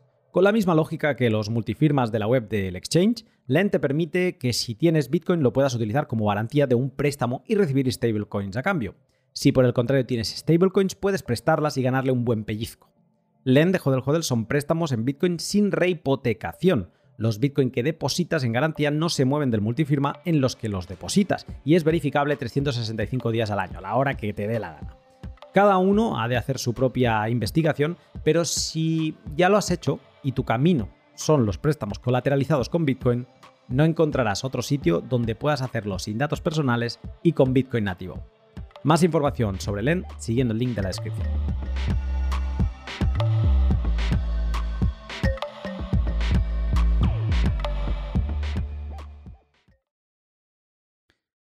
Es, imposible no emocionarse con esto, sobre todo porque, no sé, es como ahora mismo, siguiendo con el símil de Matrix, ya, ya hemos ah, digerido que estamos en un mundo hecho, hecho trizas, ¿no? Y ahora mismo nos acaba de meter Morfeo en ese ring japonés, me parece, y eh, nos está enseñando todo lo que podemos hacer en la Matrix. Eh, la Matrix, si la dominamos, pues podemos hacer muchas cosas en ella. Y entonces la sensación que te queda ahora es esta, es, vale, ya tenemos dos cosas, tenemos Internet y tenemos Bitcoin, y con esto vas a poder volar y vas a poder saltar de edificio en edificio sin caerte y hacer saltos de, no sé cuántos metros de altura. ¿no? Entonces ahora es imposible no emocionarse con esto, pero bueno, vamos a bajar un momento a la tierra porque una de las cosas que me, me crean dudas ¿no? es, venimos del Estado que en esta relación, en estas configuraciones que hablábamos antes que definen una forma política entre la autoridad y la potestad, el Estado lo que hace es que la potestad se coma la autoridad. Entonces es todo una misma cosa, pero es desde la potestad que absorbe a la autoridad. El que antes tenía la potestad ahora es el que manda. ¿Qué forma te imaginas, o sea, en este movimiento que está provocando Internet y Bitcoin, hacia qué relación, hacia qué configuración entre autoridad y potestad eh, te imaginas que estamos yendo? pues aquí hay que ver cómo está sufriendo la crisis estos elementos dentro del propio Estado, ¿no? Es decir, cómo está sufriendo la potestad del Estado y cómo está sufriendo la autoridad del Estado, para ver cómo se pueden reconfigurar, ¿no? Por la parte de la potestad, ¿qué nos encontramos? Pues por un lado que si el Estado es el que garantiza la seguridad a sus súbditos, hay varios ámbitos en los que no es capaz actualmente de hacerlo, ¿no? En, eh, los delitos informáticos, en los delitos em, de eso que podríamos llamar ciberespacio, el Estado es completamente inoperante, es, incapaz de garantizar la seguridad de sus miembros. En España, por, ejemplo, el 99,5% de esta clase de delitos se quedan sin resolver. ¿Por qué se quedan sin resolver? Porque el coste de investigarlos normalmente suele ser mayor a la posibilidad de, primero, al daño infligido y segundo, a la posibilidad de recaudar y de recuperar el dinero, ¿no? Entonces, eh, pensemos, por ejemplo, que te roban 40 euros de la cuenta bancaria, pero se lo han robado a 100.000 personas, ¿no? Claro, si te va uno a, denunciar, pues tú tienes que poner en marcha toda, toda la maquinaria eh, industrial del Estado para perseguir un delito relativamente pequeño, ¿no? Entonces, claro, estos ataques personalizados, el Estado es muy poco operativo para perseguirlos. Y además, aunque los persiga, le cuesta muchísimo más dinero del que eh, seguramente puedan recuperar. Entonces, le hace muy poco operativo para ellos. La segunda parte dentro de la crisis de la potestad es las relaciones internacionales. Nos encontramos en un momento donde tu garantía de seguridad a Cintra es la disuasión nuclear. Es decir, un Estado actualmente es capaz de garantizar su integridad territorial si es capaz de garantizar la disuasión nuclear. Claro, nosotros como estamos dentro de la OTAN y demás, pues la tenemos garantizada no por nosotros, sino por nuestros socios. Pero entonces ya no recae en la potestad del Estado eh, en la disuasión nuclear, sino que está recayendo en aquellos que son capaces de garantizarla. En nuestros condottieri. Exacto, si, si, tú, exacto, si tú no eres capaz de garantizarla por ti mismo, tú no, es, no puedes jugar un papel relevante en el ámbito eh, geopolítico internacional. Pero el problema con el, con el ámbito de la disuasión nuclear es que cuando aparece te encuentras con dos polos enfrentados. Te encuentras con Estados Unidos frente a la Unión Soviética. Entonces, claro, eh, desde el punto de vista de teoría de juegos, pues tú tienes que tener suficientes eh, armas nucleares para destrucción mutua asegurada. Vale, esto solo porque hay dos jugadores. Pero cuando empiezan a incorporarse nuevos jugadores, ¿cómo te garantizas la destrucción mutua asegurada? Porque claro, si vas incorporando a China, vas incorporando eh, a Francia, vas incorporando a Reino Unido, vas incorporando a cada vez más países, a Pakistán, a la India, a Irán, ¿cómo te garantizas la destrucción mutua asegurada si no sabes exactamente a quién te tienes que enfrentar? Entonces yo creo que actualmente, eh, por la pérdida del papel geopolítico de Estados Unidos a nivel global aquellos agentes con potencia nuclear se pueden ver muy incentivados a, llevar a cabo ataques, ¿no? Como puede ser el de Rusia a Ucrania. Porque tienen esa capacidad nuclear eh, que disuade. O sea, que, o sea, porque los otros no tienen la capacidad nuclear que disuade de su ataque, ¿no? Y ellos sí que la tienen. Entonces yo creo que vamos a vivir eh, eh, un periodo que pues algunos teóricos de los estudios estratégicos llaman la segunda era nuclear, que es la proliferación de armas nucleares de baja intensidad en este sentido de que la defensa principalmente es disuasión, y si no tienes disuasión nuclear, pues no tienes defensa propiamente dicho. Pero claro, esto cambia completamente eh, el papel eh, eh, de los estados, porque si, un estado no se hace con esta capacidad de disuasión nuclear, pues no va a ser capaz de garantizar la seguridad a Cintra también. Entonces, otra adicional también es la espacial, ¿no? Si no tienes capacidad espacial, pues no tienes capacidad de garantizar tus telecomunicaciones. Y si no eres capaz de garantizar tus telecomunicaciones, pues en un ámbito donde la guerra cada vez es más multidominio, es decir, tienes que estar en todo, pues estás perdido completamente, ¿no? Por ejemplo, eh, Ucrania salvó esta parte ya no por sí mismo, porque Rusia le anuló todos los sistemas de comunicación al inicio de la guerra. Lo salvó gracias a Starlink, gracias a la empresa de Elon Musk, que le permitió tener acceso a telecomunicaciones. Entonces, claro, en el momento en el que un Estado ya ni siquiera es capaz por sí mismo de garantizarse eh, el funcionamiento, sino que tiene que, tiene que, recurrir a empresas extranjeras para tener telecomunicaciones en su propio país, pues claro, eh, su papel de garante de la seguridad yo creo que se ve es considerablemente mermado. Y si vamos a la parte de la autoridad, pues nos encontramos con una serie de forks, ¿no? Claro, lo que caracteriza a la parte de la autoridad del Estado son los medios de comunicación, ¿no? Que son los que infiltran el relato eh, de em, qué es lo justo, qué es lo bueno, qué es lo correcto. Y normalmente van a apoyar a la visión del Estado, ¿no? Es decir, van a reforzar a la potestad, van a, van a reforzar al gobierno. eh, todos los relatos que van infligiendo, ¿no? Claro, ¿qué es lo que tenemos ahora? Pues tenemos los fork con los youtubers, influencers, con las redes sociales, donde allí estos medios de comunicación ni siquiera se escuchan, ni siquiera se sabe lo que dicen, donde se han creado burbujas o áreas enteras donde la supuesta autoridad del Estado ya no tiene cabida. Y entonces se empiezan a ver otros relatos que ya no legitiman el ejercicio de la potestad. Claro, y estas son lo que yo he, llamado autoridades carismáticas. Pues estos youtubers, estos influencers tienen un poder descomunal. Aunque todavía no sean conscientes de él, porque literalmente están ocupando un papel donde ellos son capaces de decidir o de influenciar a capas muy grandes de la sociedad qué es justo, qué es correcto y qué no es correcto, ¿no? Y además lo es en base a que generan una serie de relaciones con sus seguidores eh, donde la honorabilidad de ellos es lo primero, ¿no? Es decir, ellos no pueden mentir o ellos eh, tienen que decir realmente lo que piensan, aunque estén equivocados, da igual, pero tienen que ser completamente transparentes con, con lo que piensan porque en el momento en el que se ve algo mal, esa confianza y esos vínculos que han establecido se rompen. Entonces, los hace mucho más honestos que las autoridades tradicionales de los medios de comunicación, que se ve muy claramente eh, la manipulación que tienen que hacer. Entonces, cada vez ganan mucho más peso y mucho más adepto, ¿no? Que va a hacer completamente, o sea, si arrastra simplemente 10, 15, 20 años, pues yo, por ejemplo, llevo 8 años sin ver la televisión prácticamente, pues, pues no me quiero imaginar los efectos para la autoridad del Estado, lo, eh, lo que puede suponer, ¿no?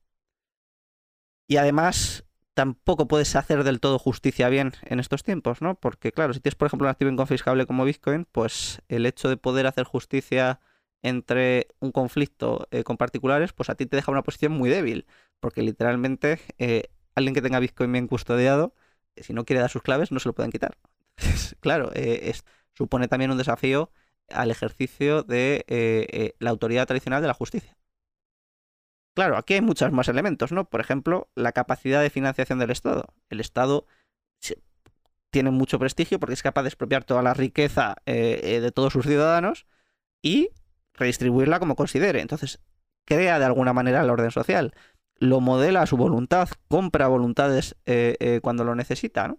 Pero claro, si aparece un límite a su capacidad de expropiación, pues también esa parte de autoridad y esa parte de eh, ser capaz de crear el orden a tu voluntad, como decía Bodino, que, que el soberano podía hacer las cosas, ¿no? Según su voluntad, pues ya se ve muy limitado, porque si tienes una crisis de deuda pública, por ejemplo, y tienes por otro lado un activo que te impide expropiar, pues no puedes ni financiarte los mercados internacionales, ni puedes eh, financiarte plenamente, eh, o por lo menos si lo intentas, vas a señalar el camino hacia Bitcoin a toda la población eh, para financiar tus proyectos ¿no? y tus procesos.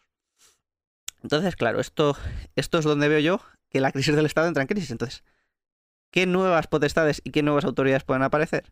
Bueno, pues yo creo que aquí es muy interesante ver cómo tiene bastante sentido que se acabe el monopolio de la violencia. Y aquí hay un librito muy interesante que es de Gustave de Molinari, que son 20 páginas. El prólogo lo hace Bastos al español. Y eh, em, básicamente explica eh, cómo la producción de seguridad no tiene mucho sentido que sea un monopolio. Y por qué tiene bastante sentido eh, que vaya acabándose. Entonces yo lo que creo es que van a aparecer empresas incluso estados que se especialicen en proveer este tipo de servicios de seguridad a eh, grupos aupados por autoridades carismáticas que vayan buscando esta protección. Entonces, antes de pasar a este futuro escenario, me voy a ir muchos siglos atrás. me voy a ir a la reconquista en España para que se entienda un poco cómo creo yo que se puede llegar a este tipo eh, de escenarios o de situaciones. Cuando se invade eh, la península ibérica en el 711, ¿no? Lo que nos encontramos es que se llega hasta el norte de España prácticamente. Entonces allí se quedan pequeños reinos cristianos aglutinados en el norte que tienen que ser capaz de reconquistar el terreno, de reconquistar el territorio. Y para reconquistar el territorio necesitas repoblarlo. ¿Y qué elemento te permite repoblarlo? ¿Cómo consigues canalizar o encauzar la repoblación de esos territorios si la gente que se queda en la frontera va a ser atacada, va a ser saqueada, va a ser demolida, va a ser eh, sistemáticamente perjudicada. Y además va a tener que hacer frente a un montón de, problemas y de situaciones. ¿no? Pues lo que idean los reyes cristianos es una idea, a mi juicio, genial, que es la de las cartas de población. Que es que les conceden una serie de ventajas a aquellas personas que se trasladen a la frontera a cambio de hacerlo, claro. Entonces, por ejemplo, de, toda índole, de toda índole. Penales, ¿no? Si, si se había matado a alguien y no te habían detenido en nueve días, pues a lo mejor te podías quedar ahí como si. Pero te tenías que quedar en ese territorio concreto, sin salir de él, eh, y quedabas libre de, la pena, ¿no? Eh, si habías tenido, pues yo qué sé, eh, una infidelidad y habías abandonado tu matrimonio, pero te trasladabas ahí, te podías quedar sin sufrir las consecuencias jurídicas de eso, ¿no?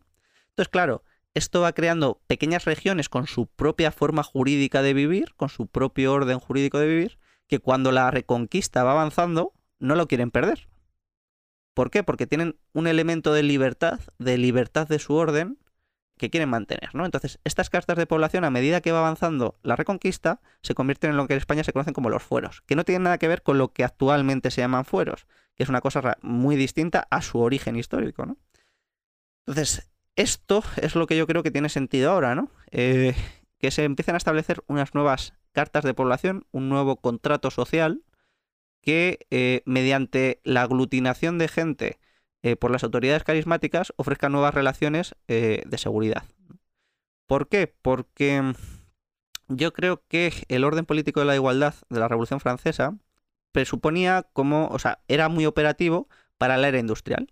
Pero como lo característico de la era de información es yo puedo agregar mucha demanda muy fácilmente y hacer una oferta muy personalizada para esa demanda, pues presenta un elemento muy interesante para hacer jurisdicciones personalizadas. Que esto es lo que son micrópolis, ¿no? Es decir, una región o un territorio que tenga una jurisdicción independiente a, la de los estados. Esto puede parecer muy loco, pero literalmente el imperio, la monarquía hispánica que sale fruto de la reconquista, se constituye así, porque tiene muchísima fuerza. Tiene muchísima fuerza que tú te puedas organizar en un orden político de libertad, que tú tengas tus propias normas. Y cuando hablo de normas, hablo de normas hasta penales. Es que los fueros y las cartas de población eran normas jurídicas penales también distintas en un, territorios colindantes. Era distinto matar a una persona en un pueblo de matarla en la de al lado. Entonces, claro, esto es lo que yo creo que, puede servir como cauce político eh, de todos los cambios sociales que estamos experimentando. ¿no? Lo que pasa es que hay que quitarse previamente todas esas vendas del estatismo para poder ver cómo se puede reconfigurar. Y un poco ese es el trabajo, el trabajo que intento llevar a cabo en el libro. Entonces, básicamente la idea sería aglutinar eh, gente mediante las autoridades carismáticas, ganar mucho poder de negociación porque sus patrimonios pueden ser muy portátiles. Actualmente podemos hacer nuestro patrimonio no fijo como en la era industrial, que a lo mejor tenías una empresa eh, eh, donde todo su valor y todo su capital estaba anclado a una industria, sino que a lo mejor con WhatsApp tienes 55 empleados que pueden teletrabajar perfectamente y solo necesitas una jurisdicción que te ofrezca mejores condiciones que otra para trasladarte. No tienes grandes costes, no tienes unos, no tienen opción a organizar una extorsión fuerte sobre ti, ¿no? Y sin embargo, tienes esa opción, ¿no? Yo creo que, esto es lo que vamos a ver. La proliferación de jurisdicciones personalizadas que rompan con el orden político eh, de la igualdad instaurado en la Revolución Francesa y que bebe del estatismo. Te escucho y no dejo de volver a las señorías. he mencionado varias veces lo de los condottieri y demás. Y me da la sensación que las micrópolis, como te las imaginas, eh, pues obviamente es una reconfiguración de la relación entre potestad y autoridad y que se parecen en cosas a las señorías, pero en otras no. O sea, la parte de contratar a la seguridad la seguiríamos teniendo, pero luego, por ejemplo, el impuesto desaparece por esto que acabas de decir tú, ¿no? Porque mm, tendríamos que mudarnos a un modelo más de tributo o más de, en lugar de llamarle tributos ni impuestos, llamarle coste del servicio de vivir en esta micrópolis, ¿no? Y mm, por ese lado le veo diferencias y luego también la, diferencia que se apunta como grande es que aunque los condottieri, los servicios de seguridad que hayas contratado en esa seguridad se volviesen loco e intentasen utilizar las armas, efectivamente te podrían matar si lo quisieran, pero tú, eh, digamos que a tu riqueza, eh, si tú no se las cedes, no podrían llegar. Incluso podrías tenerla oculta. Ellos no sabrían que tienes qué cosa, ¿no? Porque mm, hay mecanismos para que no se sepa que tienes. Simplemente has pagado el fee para entrar a vivir en la, ciudad y, ya está, ¿no? O sea, esas serían como unas de las diferencias que veo, pero no deja de llevarme a estas señorías. Sí, eh, entonces, claro, pero eh, pensemos en, cómo cambia aquí el poder de, negociación, porque tenemos agentes también muy, muy relevantes, que son las megacorporaciones, ¿no? Es decir, nos encontramos con, eh, porque no solo hay que ver, yo soy muy crítico con la idea de individuo, precisamente porque yo creo que fomenta una visión política que incrementa el poder del Estado, ¿no? Al percibirnos meramente como individuos, pues yo creo que, tenemos ese problema de imaginar formas de vida eh, políticas en común, alternativas al Estado, ¿no? Es decir, nos quedamos como muy vulnerables frente a eso. si pensamos en cómo reconstruir órdenes eh, intermedios, que en este caso pues, pues las micrópolis sean una nueva forma política que vendría a ser un cambio también en las relaciones de poder. Eh, las megacorporaciones yo creo que juegan un papel muy importante, ¿no? Por ejemplo, en proveer seguridad, ¿no? O en poder de negociación con otras jurisdicciones. Vamos a ponernos en casos eh, eh, a lo mejor un poco más, más concretos, ¿no? Pensamos, por ejemplo, en Elon Musk, que tiene 100 millones de seguidores en Twitter, que tiene las mayores empresas del mundo en ámbito de inteligencia artificial, de software autónomo, del espacio, de telecomunicaciones. Vale, plantémonos que lo que no le gusta a él son las jurisdicciones a las que se tiene que someter, que no le gusta estar sometido eh, a la regulación de Estados Unidos para producir, que no le gusta estar sometido a las regulaciones europeas para comerciar. Bueno, ¿por qué no se plantea la posibilidad a lo mejor de constituir su propia ciudad, de constituir su propio Estado, su propio sujeto de derecho internacional, no Estado, porque no sería un Estado propiamente, su propio sujeto de derecho internacional, comprando una parte de un territorio, ¿no? Negocia una cesión de soberanía o negocia algo, hace una oferta pública en Twitter de los 50.000 primeros que aporten X cantidad eh, podrán ser miembros de esta nueva ciudad, miembros fundadores, y nos organizaremos allí políticamente como consideremos, como acordemos, o como establezca yo, o como, a, la clase de acuerdo a la que lleguemos, ¿no? Pues claro, a mí se me, resulta muy complicado pensar en, que no haya estados que accedan a la oferta eh, pública de Elon Musk, ¿no? Para aceptar una cantidad muy significativa de dinero a cambio de algo que les sobra raudales, eh, eh, que es el territorio, y que en realidad a ellos les vendría genial para sostener su enorme gasto público, ¿no? en un contexto internacional además donde es bastante difícil acceder a esta financiación. Y lo único que cederían a cambio es una jurisdicción independiente de su territorio que además se puede proveer por sí misma de su seguridad. ¿Por qué? Porque a ti como Estado no te cuesta nada, no te genera problemas y te da unas ventajas enormes. Entonces yo creo que los, estados van a cumplir un papel muy importante en esta transición, ¿no? Eh, igual que, por ejemplo, eh, podemos ir a ejemplos históricos eh, también existentes a día de hoy, ¿no? Como es la Orden de Caballeros de Malta. Dentro de Roma hay un palacio eh, en el que hay aproximadamente eh, unas 2.000 personas que, tienen, que pertenecen a un sujeto de derecho internacional distinto al Vaticano y distinto a Italia, que es los caballeros, de, eh, los miembros de la Orden de Caballeros de Malta. Este palacio expide pasaportes, tiene una jurisdicción independiente y es reconocido como sujeto de derecho internacional. ¿Por parte de quién? ¿Quién lo reconoce como...? No, no, todo el mundo. Es decir, va un barco con la bandera de la, Orden de Caballeros de Malta por el mundo y es una jurisdicción. O sea, ahí forma parte de la jurisdicción de, eh, eh, Orden de Caballeros de Malta. Puede circular el, yate o, como se considere, vamos, y los puedes ver aparcados en algún sitio, porque, claro, una de las características de esta orden es que son eh, bastante millonarios, ¿no? Son católicos millonarios. Entonces, claro, está respaldada en gran medida por el Vaticano, entonces, claro, pues tiene mucho peso, ¿no?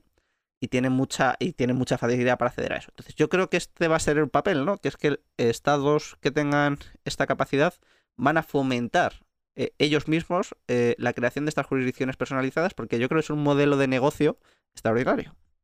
Y que además los tiempos actuales lo, lo propician, ¿no? Pensemos que Andorra no deja de ser una especie de micrópolis que tiene una jurisdicción personalizada, que precisamente se trata de adecuar a esto, ¿no? ¿Cuál es el elemento que faltaría eh, eh, dentro de, esto? Pues que ha sido por éxodo, es decir, la gente ha huido a esta jurisdicción.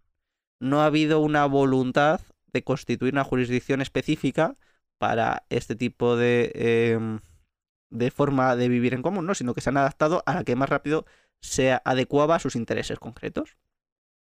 Ahora, ¿hay algún impedimento teórico eh, para que esto surja? Pues a mi juicio no, ¿no? Eh, de hecho, y si lo hubiese, eh, yo creo que no hay que obviar un elemento clave, ¿no? Que es algún político real, o sea, no habrá algún político en el mundo que esté dispuesto a ceder una parte de su territorio, de su país, a cambio de una buena suma de dinero y, una buena casa en una micrópolis, ¿no? En una jurisdicción personalizada. Yo creo que también esa es una opción que no, hay que descartar en el sentido de, que son muy atractivas. O sea, o a mí me lo parece que son muy atractivas para países, no estoy hablando a lo mejor de Estados Unidos, para que el que esto le, pondría en un, en un aprieto, pero incluso países europeos yo creo que esto puede ser extraordinariamente atractivo, ¿no? Incluso para España. Que además tiene mucha tradición de jurisdicción independiente. Sitúas el germen de la modernidad en las agitaciones vividas en Italia en el siglo XV. Luego el Estado como tal nace con Lutero a inicios del siglo XVI, o sea, apenas unos pocos años después. Pero como decías antes también, no es hasta la Revolución Francesa donde digamos que se lo hace comercial, ¿no? Donde se globaliza la idea y poco a poco pues va conquiriendo el globo y no olvidemos que la Revolución Francesa es a las puertas del siglo XIX. Entonces estamos hablando que en este proceso van 300 años. Mm, claro, si miramos toda la historia es un proceso bastante rápido. Si lo miras desde una perspectiva de, un humano, pues es un proceso que no lo puedes ver ¿no? en tus carnes. Con todo lo que has estudiado, con todo lo que llevas leído para Micropolis, ¿en qué momento crees que estamos en, esta transición que tú prevés? ¿Somos, ¿Somos, más Lutero o, estamos cerca de cortar cabeza? ¿Dónde va eso? Bueno, yo creo que... Eh, a ver, a mí cerca de Lutero no me apetece estar. Pero eh, yo creo que, estamos en un momento precisamente de eso, ¿no? de, que la gente necesita una idea nueva que dé cabida a, resolver los problemas que tiene. Lo que pasa es que no se, ha, sabido articular esta idea, no se ha sabido ver una alternativa real al Estado eh, que pueda hacerle frente. Claro, pero es que hay que hacer frente al Estado de alguna manera, ¿no? Entonces, por ejemplo, pues la gente que habla de DAOs, pues mira, yo lo siento mucho, pero una DAO no cambia el poder de negociación frente a un Estado, entonces no, no, no es un contrapoder que te permita estructurar absolutamente nada, con todos mis respetos, ¿no? hablar de eh, una ciudadela, pues está bien, lo que pasa es que carece de eh, los elementos filosóficos propiamente que te permitan hacer frente también a un Estado, porque no se trata de que te vuelvas a la caballería medieval, eh, no vas a hacer frente a un caza ni a un dron con, con, esto, ¿no? Pues tienes que ser capaz de configurar un orden político que sea capaz de hacer frente al orden político estatal. Que no estamos hablando de, o sea, que tienes que combatir tanques, que tienes que combatir bombas atómicas, que tienes que combatir cosas para establecer ese orden, ¿sabes? No estamos hablando de, una cosa menor. La cuestión es que este orden eh, eh, tiene muy complicado eh, sostenerse en el tiempo, ¿no? Porque yo creo que va a entrar una degradación tan fuerte, tan fuerte, tan fuerte, que la gente con poder, que, que, no podemos olvidar que estas autoridades carismáticas tienen poder real, tienen poder de movilización de personas, tienen poderes de tecnología que ni tienen los propios estados, ¿no? Pensemos que un país de cuarenta y pico millones de habitantes como Ucrania ha tenido que recurrir a una empresa de Estados Unidos para tener servicio de telecomunicaciones en mitad de una guerra. Que no es que estemos hablando de poderes etéreos en la nube ni nada por el estilo, sino de poderes reales, operativos en nuestro día a día. Entonces, lo que a mi juicio faltaba es una idea política que sea capaz de articularlo adecuadamente y de hacer frente a este orden, a este orden estatal. Yo creo que eso pueden ser las micrópolis en el sentido eh, eh, de construir un orden eh, capaz de defenderse por sí mismo y capaz de garantizar su continuidad frente eh, a ataques eh, estatales, ¿no? Es decir, tiene que ser capaz de disuadir, porque este es uno de los elementos que más quebraderos de cabeza me está dando, claro, que es cómo consigues la disuasión frente, frente a ataques de terceros, ¿no? Frente a ataques de estados abusivos o de estados que quieran interferir en estas micrópolis, en este orden de micrópolis. Entonces, claro, aquí se, va a uno de los temas que más quebraderos de cabeza me están dando actualmente. Pero claro, si estamos hablando antes de proliferación de armas nucleares de baja intensidad, pues a mí se me ocurre que este orden se podría articular eh, mediante una federación de micrópolis que incorpore eh, o bien la protección a cambio de tributos a, determinados eh, estados con capacidad nuclear, que blinden la seguridad a, estas, a estas micrópolis, como micrópolis propias con eh, capacidad de disuasión nuclear. Y puede parecer muy loco, ¿no? Pero pensemos en Israel, ¿no? Israel es una pequeña ciudad, tampoco son muchos habitantes, que son capaces de garantizar su defensa y su integridad territorial frente a estados enormes, como puede ser Egipto, como puede ser un montón de, como puede ser Irán, como puede ser un montón de, de ciudades, simplemente con desarrollo militar puntero, ¿no? Entonces, ¿Cómo se puede garantizar un orden político de esta manera? Pues yo creo que mediante eso, ¿no? Mediante una federación eh, que tenga capacidad de disuasión nuclear, aunque sea de baja intensidad, y que no requiere eh, que todas las micrópolis tengan disuasión nuclear, ¿no? sino que simplemente a cambio de una serie de tributos pactados eh, consigan ese, esa garantía de seguridad. Indudablemente no es una cosa sencilla, ni que creo que vayamos a ver en los próximos 10 o 15 años, pero yo creo que es de las pocas eh, vías que hay de construir una, un orden político alternativo al orden político estatal. Y me parece bastante factible. O sea, yo sé que a lo mejor alguien que empiece a introducirse en todos estos temas, eh, pues le puede resultar así como muy chocante, muy de novela distópica, precisamente. Pero si te vas a la doctrina militar estadounidense actual, te encuentras eso. Eh, eh, si te vas a la doctrina militar rusa actual, te encuentras eso. Te encuentras un cambio de guerra donde tienen más sentido los drones que los tanques, donde tiene más sentido la disuasión nuclear de baja intensidad que soltar un, bombazo eh, eh, o hacer un bombardeo. Y donde, donde es mucho más, más interesante ver el papel personalizado de los agentes personalizados concretos eh, que te sean capaces de organizar una guerra multidominio. Es decir, porque cuando tienes que coordinar una guerra, tú tienes que hacer frente en muchos ámbitos. Es decir, tienes que hacer frente en el ciberespacio, tienes que hacer frente en, el espacio exterior, tienes que hacer frente por tierra, tienes que hacer frente por mar y tienes que hacer frente por aire es una guerra total, es una guerra multidominio en un montón de ámbitos. Y eso requiere tanto de tecnología muy puntera como de personas específicas que sean capaces de coordinar todo eso. Entonces, a mí esto me parece que tiene que es mucho más fácil hacerlo de cero en, estas ciudades privadas mediante acuerdos con megacorporaciones o, o mediante acuerdos eh, con empresas propias de seguridad y de defensa que reformar los ejércitos estatales que son eh, la maquinaria más vieja, corrupta. Bueno, no voy a decir la más corrupta, porque seguro que hay alguna más corrupta, pero corrupta, anquilosada, funcionaril, eh, que nos podamos imaginar, ¿no? Donde para ellos hacer frente a este tipo de guerras multidominio, pues es algo que pueden escribir en un papel, en un libro, pero a la hora del día a día están muy mal, ¿no? Están muy mal para realmente planteárselo. Entonces, como yo creo que es que el Estado va a caer por no ser capaz de garantizar la seguridad y las micrópolis van a emerger por ser buenas proveedoras de seguridad. Casi que me salen tres preguntas de escucharte ¿eh? y no, no sé si me dan mucha felicidad. Pero la primera es bastante neutra y es que tú en el libro, no, quizá no es una pregunta, en el libro no solo hablas de que estamos en un cambio de forma política, la muerte del Estado ¿no? y la evolución hacia algo nuevo, algo que, que ha de superar al Estado por necesidad, ¿no? por lo que tú decías antes, porque es que ya no está eh, contestando las necesidades, respondiendo a las necesidades de los ciudadanos y por lo tanto es por necesidad que mm, va a caer en desuso, ¿no? Es lo que debería ser. Pues ya no solo hablas de, esta, de este desuso de la forma política del Estado, sino que también hablas que estamos eh, en un cambio de era, ¿no? Y luego, en, este cambio de era, lo mencionas varias veces, ¿no? En el cambio de era mm, clásica medieval a la modernidad, que se ha caracterizado en esas transiciones en ser épocas muy violentas, también por el uso de, estas innovaciones en la lógica de la violencia. Te escucho y obviamente lo que te decía, no sé si me pone muy feliz, pero me da la sensación que esta transición a las micrópolis también van a llevar mucha violencia. A ver, yo aquí me lo temo si se llega a un estado de ruptura. Es decir, ¿dónde veo yo que pueda aparecer problemas realmente serios? Eh, en el ámbito de la paz social.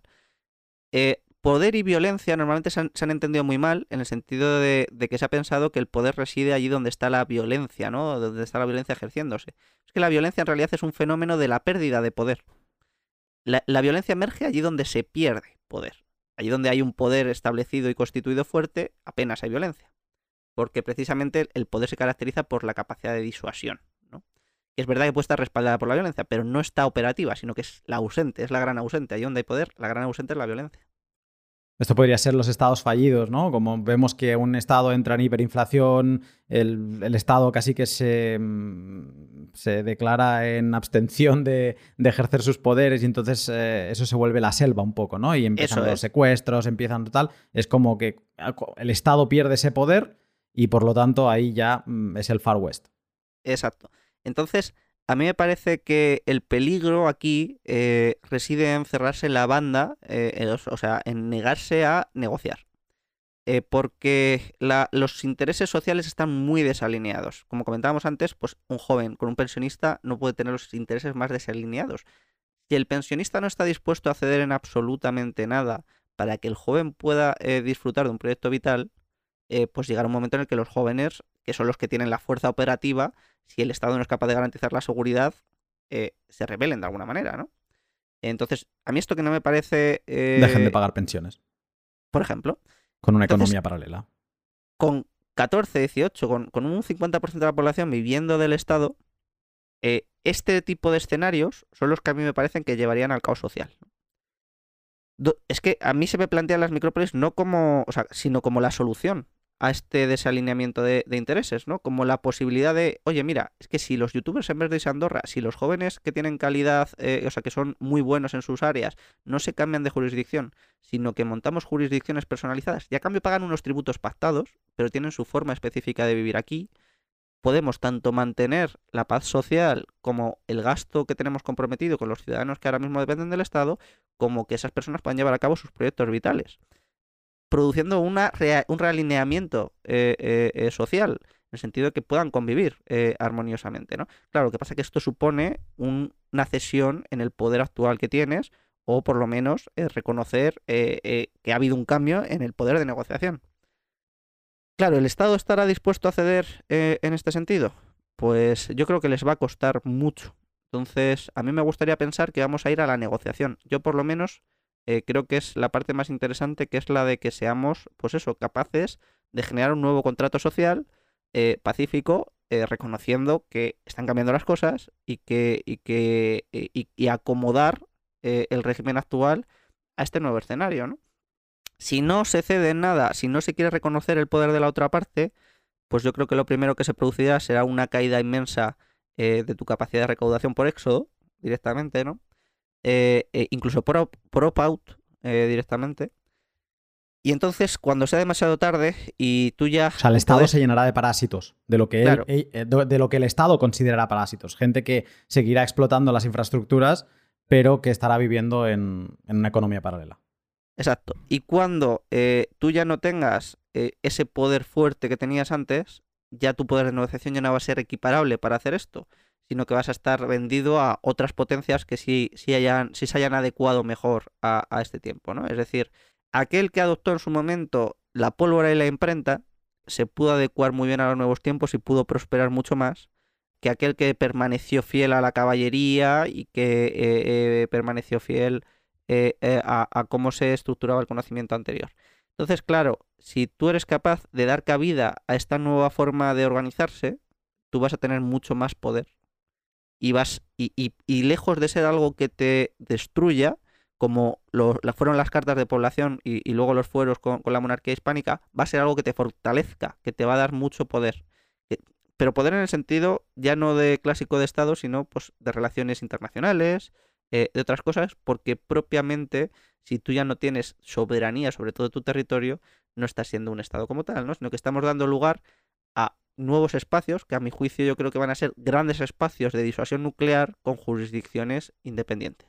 Es decir, a mi juicio lo que tiene sentido para los próximos siglos es, por ejemplo, que Europa pues, se constituya, en vez de ser un régimen eh, propio de la...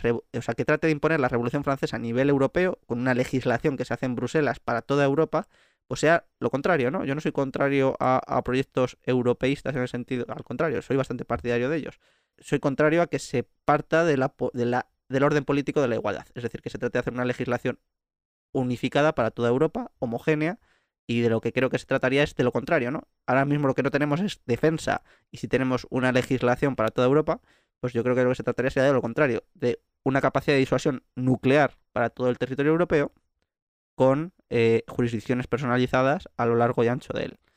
Claro, aquí la cuestión es qué haces con lo que se llaman micrópolis, o sea, con lo que se llaman megápolis, perdón, que son las megaciudades, es decir, Madrid, París, eh, ¿qué haces con todas estas ciudades? Pues yo creo que lo que tiene sentido es empezar a configurar las micrópolis a su alrededor como jurisdicciones personalizadas que permitan eh, vivir alrededor en función de las necesidades que tengan y mantener estas ciudades como ciudades-estado, ahora sí, porque el Estado es muy operativo para la era industrial y estas ciudades se caracterizan por ser los centros económicos de la era industrial. Entonces es ahí donde tiene sentido que permanezca una forma similar a la estatal. La cuestión es que las formas de vida eh, eh, principales se vayan reconstruyendo a su alrededor, ¿no? aprovechando los restos eh, del área industrial y dando paso a la era de la información. Eso es lo que a mi juicio tiene sentido, que son grandes espacios de disuasión con la combinación entre ciudades-estado, que son estas megápolis, y micrópolis, que sean jurisdicciones personalizadas.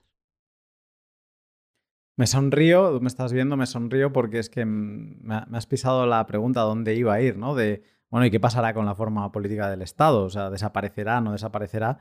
Y, y de alguna forma esto que me dices es como que convivirán porque la forma política del Estado no deja de ser mala en la parte productiva. Y entonces necesitaremos de eso, antes yo lo pensaba, digo, pues sí, tú puedes montar una empresa por WhatsApp, pero si no tienes el Estado chino que, garantiza la seguridad a las megafábricas que se han construido ahí, em, pues pocas cosas te van a llegar para acabar montando el producto de tu empresa, ¿no? Y digo China porque de momento es la fábrica del mundo y digamos que la solución que tú planteas o que te imaginas es que haya una convivencia entre yo creo que lo más revelador de la fórmula es la aceptación por parte del Estado, que no son la forma política eterna, y la aceptación de que pueden convivir con otras formas de con negociación de tú a tú y que unas formas políticas van a funcionar mejor para unas cosas y van a solucionar los problemas de un tipo de gente, mientras que la forma del Estado va a seguir teniendo cabida, pero para otras funciones.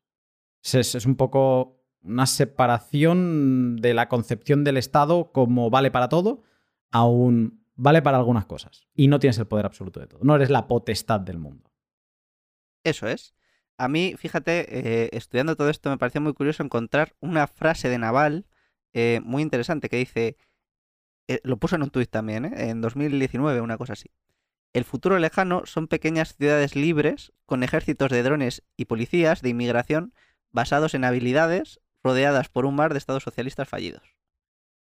Claro, eh, esto en gran medida, estas ciudades libres eh, con cierta disuasión de algún tipo que no es la clásica eh, de la era industrial, porque el ejército actual no deja de ser un ejército industrial, con basadas en habilidades, es decir, personalizadas para grupos de personas con habilidades muy concretas, ¿no? Basadas en nuevas formas de organizar el conocimiento, eh, yo pienso, por ejemplo, también Micrópolis eh, para sectores empresariales, ¿no? Para farmacéuticas o, para poner en contacto a gente eh, muy relacionada en determinados ámbitos concretos que permita crecer mucho conocimiento en esas áreas, junto con em, estados socialistas fallidos en el sentido de hay cada vez más gente que depende del Estado, esa gente tiene que seguir funcionando, viviendo de alguna manera, ¿no? Entonces van a necesitar, estos estados se van a volver estados socialistas en el sentido de mira, déjame estas ciudades privadas que sean hiperproductivas y yo mantengo por otro lado eh, a esta parte que me he comido de población eh, eh, viviendo.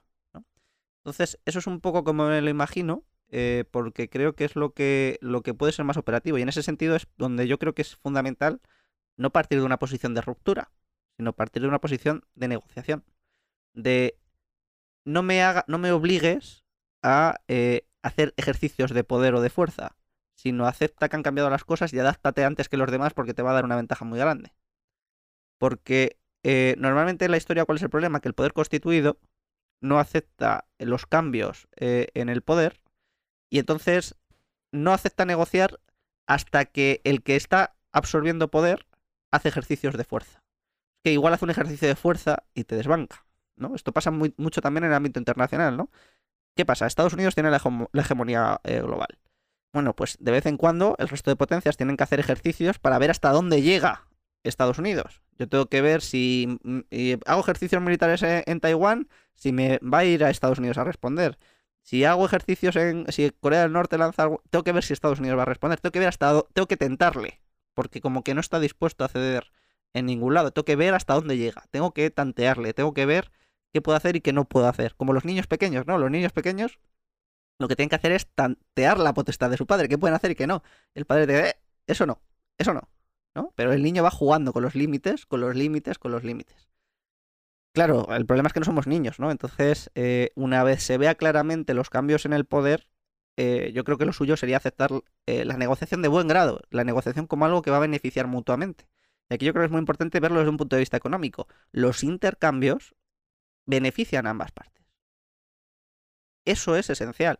Entonces, negociar eh, en el ámbito político va a beneficiar a ambas partes. No, o sea, porque tú cedas no significa que estés perdiendo poder. Es que los intercambios, en este sentido, yo creo que nos van a beneficiar eh, eh, a todos, ¿no? Y yo creo que plantarse la posición de no negociar, de no voy a ceder absolutamente nada, pues va a conducir a, una situación muy mala, ¿no? Y, yo me temo que, que, mucha gente apueste por esa línea, ¿no? Porque, por ejemplo, los pensionistas en España no están dispuestos a ceder en nada. Lo que parece que no se dan cuenta es si no puedes tener jóvenes con proyectos vitales, no tienes natalidad. Tu forma de vida actual es un sistema de reparto, de reparto de la riqueza que ellos generan. Si no se generan nuevas personas que generen riqueza, lo que a ti se te está dando no se va a producir en el futuro. Cede hoy para que puedas tener algo mañana, porque si no, literalmente no vas a tener de dónde repartir. Pues yo creo que esta visión cortoplacista eh, eh, que vivimos en nuestras sociedades nos va a lastrar mucho y aquellas jurisdicciones que comprendan, aquellos estados que comprendan la ventaja que puede ser ofrecer jurisdicciones personalizadas y empiecen a trabajar sobre ellas, pues van a ser las mejor posicionadas para el futuro, las que más riqueza van a tener, las que mejor seguridad van a tener, porque esto también, claro, en el momento en el que tú ganas mucho poder de eh, riqueza porque has negociado con grandes capitales, con grandes empresas, vas a poder contratar empresas de seguridad punteras en todos estos ámbitos. Vas a poder contratar estas megacorporaciones que te garanticen una seguridad o una disuasión frente a un ataque de Rusia, por ejemplo. Entonces, esto no hay que verlo estrictamente eh, eh, como contra el Estado, que en parte sí, pero hay que verlo eh, en un proceso de, negociación, de colaboración y de cooperación para pasar a otro momento histórico. Lo puedes hacer plantándote para mantener tus privilegios y tus beneficios, lo puedes hacer para acompañarlo, y de ti va a depender si se lleva a la ruptura, si se lleva al caos social o si se, eh, eh, se dirige a buen puerto a tu comunidad política. Es alucinante, te escucho y la cabeza me va a 200. Y mm, estoy preparando un pod y veo que va como súper al pelo de todo lo que me estás contando, que muy provocado por una charla que escuché en, en Riga. Y esa charla era sobre, la, sobre el pasado de Riga dentro de la Liga Hanseática. Y empiezas a tirar del hilo y sobre eso quiero hacer eh, ese futuro podcast, ¿no? Pero he empezado a leer y me ha alucinado cómo, o sea, este concepto que mal llamado de, en el sur de ciudades-estado, ¿no? De Florencia y demás, en el norte se, las llama, de esa época medieval, se las llama ciudades libres. Y ese concepto llegó hasta, hasta el siglo XX. Hay ciudades del Báltico que fueron ciudades libres dentro de, un Estado, de lo que conocemos hoy como Estados, ¿no? Y entonces, tirando del hilo, ¿no? Hablando con, con gente, me decían, sí, sí, es que esta ciudad era una ciudad libre. Y yo, bueno, pero ¿qué significa libre? ¿Era un país? No, no, no era un país. Vale, pero formaba parte de este país. No, no, no, era una ciudad libre. Digo, pero, o sea, no era un país, tenía como su propia jurisdicción, su ejército, dice, ah, no, no, no tenía su ejército, pero no formaba parte del país. Entonces, es como un concepto que te choca y esto es parte del virus, ¿no? Que venimos hablando, este, este virus que es como la línea argumental de Micrópolis, que te ciega de tal forma que te conviertes en el agente Smith de, Matrix y niegas. Una cosa que leí hace un tiempo es que todos somos el agente Smith. Si te fijas en Matrix, el agente Smith se, se mete dentro de todas las personas que están alrededor de Neo o del grupito de Neo. Porque ellos son como que te van a aportar la luz, te van a aportar eh, la verdad, ¿no? Y tú mismo, o sea, para mí Neo en este caso era pues esta persona que me estaba explicando esto de las ciudades libres y yo me estaba convirtiendo en, en el agente Smith.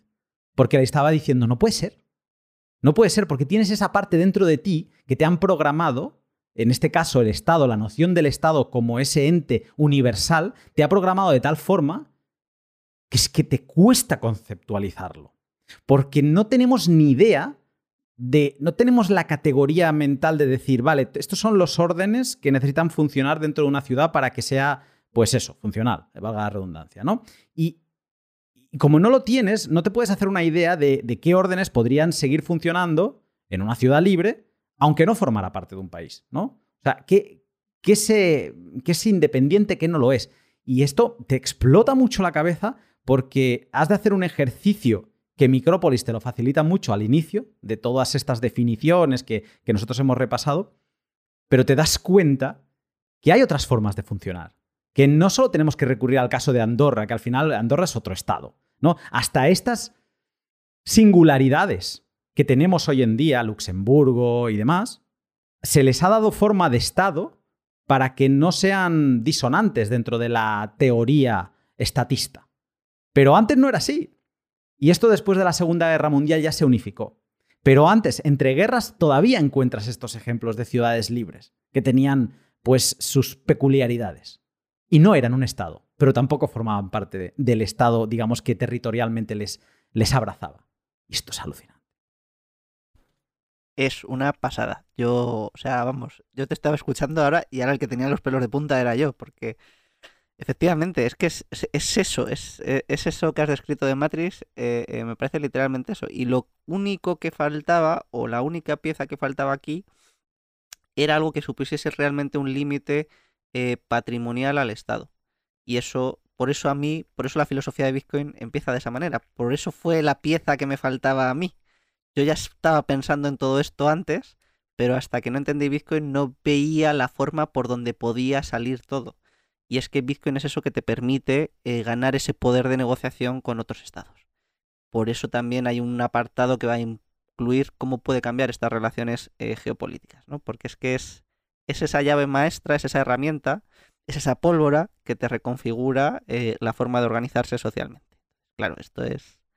Ver esto es, es, es lo fascinante, vamos, y lo que a mí me voló la cabeza en su momento cuando lo entendí y lo que voy a tratar de, plasmar en este libro para que eh, la gente pues le quede claro también y, vea posibilidades para este mundo, porque no se trata tanto de decir cómo van a ser, porque eso no lo podemos saber. No podemos saber a qué soluciones van a llegar cientos de miles de millones de personas en cooperación social a nivel global gracias a nuevas herramientas. No podemos saber las formas en las que se van a configurar. No podemos saber las soluciones que van a alcanzar. Lo único que podemos hacer es trazar las líneas maestras para que lo hagan. Y quitar estas vendas eh, que les impiden actualmente llevar a cabo esa, esa actuación. Entonces, quitar las vendas es la parte del dónde venimos, ver los problemas actualmente es el ver el dónde estamos y trazar esas líneas maestras que son necesarias para la reconfiguración del orden político, pues es el a dónde vamos. Te escucho, lo pienso, antes te he dicho si estábamos más cerca de Lutero o de la Revolución Francesa. Por momentos pienso porque un poco como la primera ejecución del Estado es eh, las monarquías absolutas, pero el Estado, aunque el aparato se construye ahí, la evolución del Estado pues sucedería más adelante, ¿no? Y eh, llega hasta nuestros días evolucionado todavía más, ¿no? Eh, pero bueno, con las mismas estructuras como mm, ahí, pero más arraigadas. Y yo por momentos digo, no sé si las micrópolis son las monarquías absolutas de este cambio de era, del cambio de la modernidad a la era de la información, o sea, como ese primer, mm, vale, hemos creado una forma política distinta que nos va a permitir articular cosas, pero eso no es el resultado final, o sea, es como la disrupción, pero ahora vamos a ver cómo se equilibra todo. Y por momentos pienso que las micrópolis son las señorías. Es decir, y en esto en el libro eres muy claro, eh, con Maquiavelo, o sea, apuntándole a él, dices, Maquiavelo no es no es un hombre de la modernidad, él habla de cómo, básicamente, de cómo se está acabando esa. De cómo se está acabando esa época, esa era clásica medieval, ¿no? O sea, medieval. Y mm, cómo él le pone esa palabra de lo estato, que es esas primeras estructuras que luego acabarán formando parte del Estado, pero es, es como el último, ¿no? El último en llegar, el que se queda por el corte, se queda fuera y no pasa. Y por momentos, no sé, si desde la infección del Estado, las micrópolis, es lo que somos capaces de imaginar a futuro, pero que en verdad, cuando alguien de aquí 300 años haga el, zoom out, dirá, no, no, eso eran las señorías de la modernidad y, con algunos elementos de la era de la información. y por otros momentos, pues no, como decía, me, me, imagino que son ya una forma. O sea, porque hay algo que me falta, que es un cambio más radical, un cambio que sí que se vio entre la era clásica o la era cristiana y la era moderna. Eh, ahí, ahí, cambia todo. Lo decías antes, o sea, el, simple hecho de negar a Dios, el simple hecho de pensar que tienes poder de decisión, de que tú puedes definir lo que está bien y que está mal, no es que te lo diga la autoridad de la iglesia, sino que eres tú el que a partir de ahora decides, pues esto creo que está bien. Pues ahora creo que abortar hasta el tercer mes o hasta el mes que me salga la está bien. O sea, el poder decidir son cambios como muy radicales que de momento, escuchándote, me da la sensación que me falta algo, me falta ese... Y por eso a veces pienso que estamos hablando de las señorías y por otros momentos sí que pienso en la, en la monarquía absoluta como esa primera forma política de la modernidad, eh, o esa primera ejecución de esta nueva forma política de la modernidad que es el Estado. Ante eso, ¿tú cómo lo ves? Pues eh, yo lo veo complicado en el sentido de, tratar de entender qué papel juegan, ¿no? Porque por un lado son una herramienta de transición, pero por otro lado incorporan una filosofía que eh, yo voy a denominar la filosofía del orden concreto, que es propiamente postmoderna. No en el sentido de que se utiliza actualmente el término postmoderno, que a mi juicio no es nada postmoderno, en realidad son la última actualización, como una actualización de una aplicación, por la última actualización de la modernidad, en el sentido en el que beben completamente de las fuentes y de los principios. ¿no? La cuestión es cómo se reconfigura un orden político global con un nuevo, una, forma, una nueva forma de comprender el mundo que, no está, ¿no? Y eso yo creo que eh, está incipiente y en ese sentido tiene elementos de eh, eh, las señorías, pero que cuando vayan cristalizando estas micrópolis, pues se va a ir viendo una nueva visión del hombre, del mundo, del papel que juega el hombre en el mundo, que, que, va a cambiar mucho, ¿no? Porque, porque es como que actualmente no está la canalización hecha para transportar todo el conocimiento que se está generando en el mundo no están las infraestructuras hechas para, para, todo eso, ¿no? En el momento en el que se construya eh, esa canalización, que yo creo que es esa, esa red eh, de ciudades eh, libres del conocimiento, basadas en habilidades y demás, veremos un, o sea, se verá un mundo que, que, que no podemos ni, ni, pensar, ¿no? Y para eso es para lo que hará falta una nueva filosofía, igual que la filosofía moderna se adecuó a, sus tiempos, pues yo creo que hace falta un, una nueva comprensión del mundo que permita eh, eh, adecuarla a, estos tiempos nuevos que vendrán. Micrópolis tiene parte de eso, pero no es todo, claro. Fascinante. Em, para ir cerrando, tengo unas cuantas preguntas. No sé cómo titularlas, pero sería como Frikis Bitcoiners. Podría ser un buen título. Y es que no sé, o sea, estamos a las puertas de esta transición a la era de la información y mm, después de todo lo escuchado, pues habrá muchos bitcoiners que dirán, ¿qué puedo hacer yo, no? ¿Tú crees que hay algo de más, más allá de ser hodlers, que puedan hacer los bitcoiners para acelerar este proceso?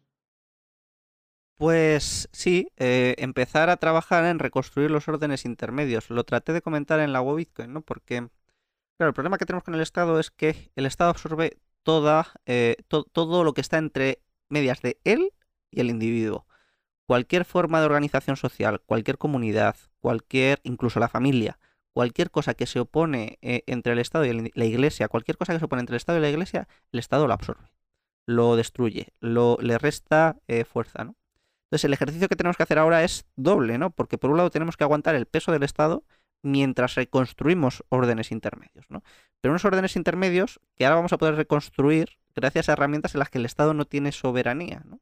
Entonces, esta creación de comunidades eh, eh, eh, humanas, económicas también, que se está generando en las redes sociales, darles un enfoque de que estamos reconstruyendo órdenes intermedios frente al Estado.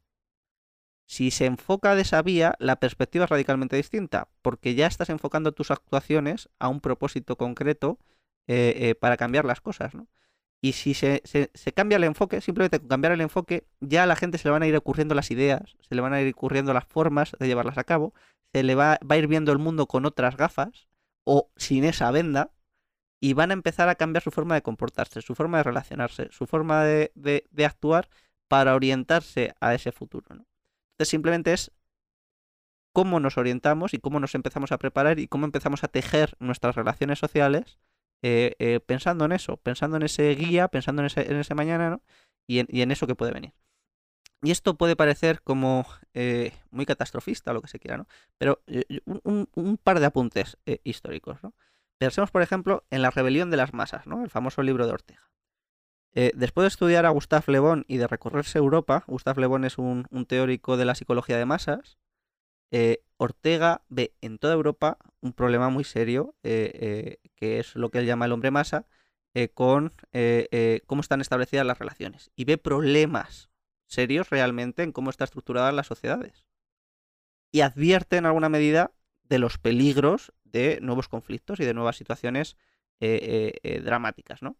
Bueno, pues esto se escribe en 1927 y después tenemos la Segunda Guerra Mundial, Claro, eh, ¿cómo se podría haber preparado alguien en 1927 para una situación eh, eh, mala? Pues haciendo lo que pueda. Pues yo siempre digo lo mismo, ¿no? No se trata de pensar qué va a suceder, sino de prepararse, porque prepararse tiene un coste muy bajo. empezar a trabajar en posibles escenarios malos me parece que tiene un coste muy bajo, muy bajo. Y, y sin embargo, si te pillas sin estar preparado, el coste es total. Entonces, yo simplemente pensaría en, esas. En, eh, trataría de articular todo esto. Y luego vamos a, otro, otro personaje histórico también, eh, que es Stefan Zweig, ¿no?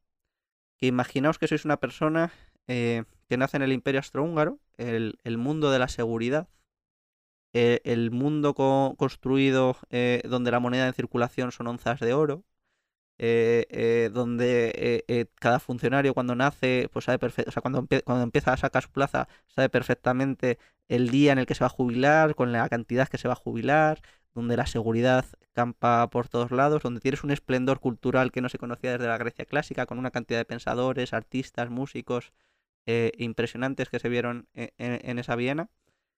Y, y de repente se mata al heredero al trono y el imperio implosiona en la Primera Guerra Mundial. Y tu mundo de seguridad se desploma en cuatro años. Pero es que después de ahí te vas a Italia. En Italia te encuentras con el auge de Mussolini. Después de Italia te vas a Alemania. Y en Alemania te encuentras con el auge de Hitler. Un fenómeno. No hay que seguir a este hombre. Hay que dejarlo que vaya libre. Donde vaya él, no vayas tú. Sí, pero eh, además era judío el pobre. ¿Sabes? En el sentido de, ah, claro, pues en Alemania. Entonces, claro, cuando vio que cuando creía que Hitler iba a ganar la guerra, eh, se suicidó en Brasil, ¿no? Escribió sus memorias, El mundo de ayer, que es un libro eh, interesantísimo y que recomiendo a todo el mundo, eh, y se suicidó. Que se suicidó a dos años de que Hitler perdiese la guerra. Entonces, lo único que hay que hacer, a mi juicio, es no perder la esperanza y, prepararse, ¿no? Prepararse porque, aunque se vean las cosas mal, la historia cambia muy rápido y las posibilidades son enormes y nunca vamos a tener una eh, situación histórica tan fácil para ganarnos la vida y desarrollar nuestra vida como en lo que vendrá, ¿no? La transición yo no me atrevo a aventurar como puede ser. Pero en lo que vendrá vamos a poder encontrar, seguramente a mi juicio, jurisdicciones donde nos encontremos muy bien y donde podamos desarrollar nuestras profesiones de forma muy adecuada. Entonces, yo iría enfocándome a esa visión de ser muy bueno en mi campo, ¿no? Porque yo creo que una de las notas características de la era de la información es que aquel que es el mejor en el margen en un área muy concreta se lo lleva todo. Y aquí pues podemos compararlo con, los atletas, ¿no? Usain Bolt simplemente gana cuatro décimas al segundo, ¿no? Pero ya con eso se lo lleva todo. Pues yo creo que en cada rama, en cada área, eh, los que sean mejores van a ganar muchísimo más, ¿no? Entonces, eh, enfocarse a esas perspectivas de ser muy bueno en áreas muy concretas y muy puntuales es lo que te está preparando muy bien para ese futuro, para esa posibilidad de acceder a jurisdicciones donde tú juegues un papel eh, destacado, ¿no? Y pues, pues eso es lo que se me ocurre. Escuche, me dejas en blanco, ¿eh? Em, no, y, también, o sea, no deja de pensar en, esto de prepararse para lo peor. Mm, voy a barrer para casa, pero en todo este movimiento que nos hemos inspirado con la comunidad alemana de, crear meetups, de, de, tejer, ¿no? De que, que, el movimiento Bitcoin y del conocimiento Bitcoin no se quede en cuatro canales y podcasts eh, que encuentras en Internet, sino que trascienda y que se vaya al suelo, que pise suelo, que aterrice y que tejamos esta, esta red de conexiones entre bitcoiners a nivel local que si algún día pasase algo, pues estarán ahí, ¿no? Y son redes de confianza, porque al final los, los bitcoiners, cuando vamos a una conferencia como Watch Out Bitcoin, ¿por qué hay este amor que rebosa por todos lados? Aparte de vernos todas las caras, y de tomarnos unas cervezas, es porque al final nos estamos juntando gente que compartimos unos mismos valores. Empezábamos el podcast a hablar de, los tres órdenes de relación humana, ¿no? Y mm, al final compartimos, casi que todos los que estábamos en Watch Out Bitcoin nos podríamos ir a, a una micrópolis y más o menos en los temas trascendentales estaríamos de acuerdo, ¿no? Y creo que por esa parte, o sea, me has hecho reflexionar en, esto de los meetups porque creo que ni tan mal, o sea, creo que forma parte de, lo de irse preparando, el, bajar Bitcoin al suelo y el ir preparando a la gente a que conozca más esta forma de, acumular riqueza. Yo, o sea, otra pregunta, Freaky Bitcoiner, es que nos hacemos muchas veces como la idea de que el Bitcoiner excepcional, el más alto nivel de Bitcoiner, si es que eso existe, es el individuo soberano. Pero leyendo tu libro me has hecho reflexionar sobre el concepto de soberanía, me has hecho entender que la soberanía política nace desde el poder, es decir, el poder absorbe al saber y se hace, digamos que se permite diseñar el saber. Es la situación en la que estamos ahora, es el poder el que tenía las armas, el que decide lo que es saber ahora y lo que no es. No es un saber socialmente reconocido, sino es, viene desde las armas. Entonces, como que he dicho, uy, espérate, porque los bitcoiners quizá venimos de hacer un poco, o, sea, esa imagen de, de individuo soberano viene un poco de hacer el ejercicio contrario desde el saber, desde la iluminación de haberse quitado la venda, de entender que la FED, el Banco Central Europeo, etcétera, etcétera, no paran de imprimir, de, bueno, de cómo funciona el Estado, los impuestos y todo este conocimiento que vamos mm, obteniendo, ¿no? Desde este saber, es como que un poco nos emancipamos del poder o absorbemos el poder porque mm, tenemos este poder de la inconfiscabilidad, ¿no? Digamos que le robamos mordiscos, le pegamos mordiscos a esta potestad, obviamente no tenemos armas nucleares, ni como dijo Giacomo Suco en Riga, no podemos imprimir F F15 eh, todavía, ¿vale? Todavía no podemos imprimir F15, entonces todavía nos falta un poco. Pero me dio la sensación como que quizá necesitamos otro término, ¿no? Para, para, esta evolución, para ya no como el bitcoiner de más alta alcurnia, porque esto significa que hay una pirámide, sino como los procesos, la evolución en la quitada de venda de un bitcoiner, quizá no es el término más apropiado. Y sé que tú estarás de acuerdo conmigo, pero la pregunta aquí es ¿qué término se te ocurre? Si es que se te ocurre alguno. Pues yo creo que tiene más sentido hablar de el hombre concreto, en el sentido de una persona que está muy especializada en determinados campos o en determinadas áreas y que busca un orden político que se ajuste a cómo es él. Eh, en el sentido no tanto de, que cree el orden a su voluntad, sino de que se encuentre dentro de un orden en el que se sienta más cómodo o que se sienta más adecuado para su finalidad. Y esto no tiene que ser meramente individualista en ese sentido, ¿no? Quiero decir, a mí me parece que tiene eh, eh, pues sentido pues crear comunidades también religiosas o de otra índole que no tienen que estar orientadas a, el hombre en el sentido del individuo, de dirigirlo en, esa, en esa línea, sino eh, de que sean jurisdicciones donde haya muchos nexos en común, donde haya mucho una visión, una cosmovisión muy concreta. Por eso, pues partiendo del hombre masa de Ortega, por ejemplo, que es lo que él plantea, que yo creo que es cómo se caracteriza al hombre en la era industrial, yo creo que vamos al hombre concreto, ¿no? A un hombre mucho más personalizado de la, la información que se caracteriza por una serie de notas distintas a las del individuo, porque el individuo no deja de ser el hombre de la modernidad, el hombre frente al Estado. Así es como te ve el Estado, el Estado te ve como un individuo, ¿no? Yo creo que hay que ir haciéndose eh, eh, eh, personal, reivindicar la personalidad específica y ver las los atributos y lo que tú puedes aportar al mundo, ¿no? Porque es que esto no se tiene que ver como... No, es que, pues, claro, está, es una posición muy elitista, ¿no? Porque, eh, bueno, es que no hay que ser el mejor en áreas extraordinariamente complejas. Es que basta con que seas muy bueno o de una parte de un segmento muy bueno en un área eh, específica, en un área concreta. Por eso yo creo que ya vas a poder aportar tu granito de arena al mundo o tu parte eh, de valor al mundo y eso es lo que va a ser realmente valioso, que aportes valor en el margen, que no seas parte de la cadena de producción industrial, sino que seas una persona eh, que realmente contribuye y hace mejor eh, este mundo en un área. ¿no? has hecho recordar otra anécdota de Madrid. Esta no la he explicado en el pod todavía, pero sí que se la expliqué porque me sucedió y me bajé del taxi, del Uber, perdón, y, estaba Sergi esperándome y le dije, tío, me acaba de pasar una cosa y, es que me he vuelto loco. Eh, porque me tocó, o sea, me tocó por dentro. Y tiene que ver con esta de, reivindicar que somos una persona, que no somos una masa, que no somos un hombre número, que es como nos ve el Estado, un número más, ¿no? Esa es la masa de, Ortega y, reivindicar que, somos una persona, ¿no? O sea, somos únicos o, que tenemos algo que aportar diferente al resto. Y es que la anécdota es que me subí al Uber y el Uber estaba un poco lejos de mí, estaba esperando, yo no sabía que tenía el semáforo en rojo, pero yo me puse a correr para que no, como que no tuviese que acercarse a mí, no sé, me, dio esa sensación, ¿no?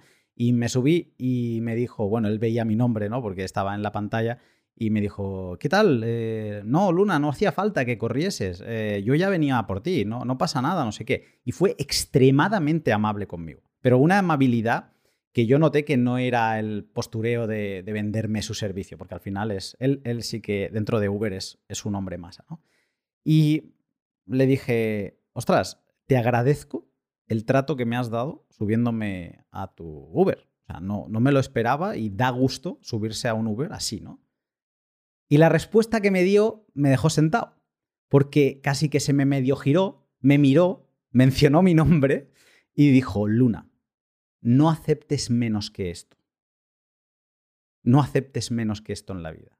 Y es como que de golpe me sentí súper conectado con que luego estuvimos hablando y, era así, o sea, no era, no era una fachada, sino que Ostras, el hombre vivía la vida así, ¿no? Pero me hizo esto, ¿no? El decir, chico, tú no eres una masa, tú no eres un número, no eres un número que se acaba de subir a un vehículo de transporte y que te tengo que llevar al otro lado. No, o sea, eres tú, eres una persona y te voy a tratar como diferente, ¿no? O tienes unos valores, algo que te hace diferente.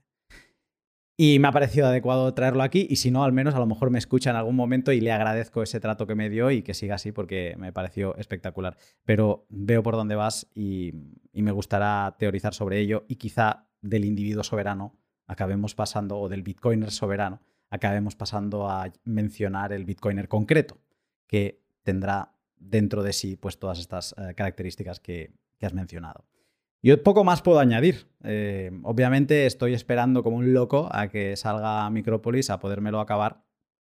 Pero sin duda yo creo que este libro es una vacuna contra la ceguera que nos incura el Estado. Y como si, no sé, pues lo que venimos mencionando todo el rato, como si a cualquier ciudadano de Matrix les permitieras ponerse unas gafas de realidad desvirtual para ver lo que hay fuera, ¿no? Y a partir de ahí tú decides. ¿Quieres ya no seguir con las gafas de realidad desvirtual, no, quieres desconectarte de la, de la, Matrix, quieres empezar a crear esos o a trabajar esos órdenes intermedios que el Estado ha absorbido y que no permite que existan, quieres empezar a hacer ese cambio desde Bitcoiner o desde tener tu negocio online a, romper esas fronteras que al Estado le va tan bien mantener y hacerlas fuertes, o prefieres seguir viviendo en la Matrix como hace Cifra, que de hecho Cifra ve lo que hay fuera y se vuelve a meter dentro. Yo creo que eso es Micrópolis y me apetece mucho que salga ya. Gracias Álvaro por todo. Pues muchísimas gracias a ti, como siempre. Estamos en contacto, me vas contando. Te voy actualizando, no te preocupes. Un abrazo. Un abrazo muy fuerte. Muchas gracias.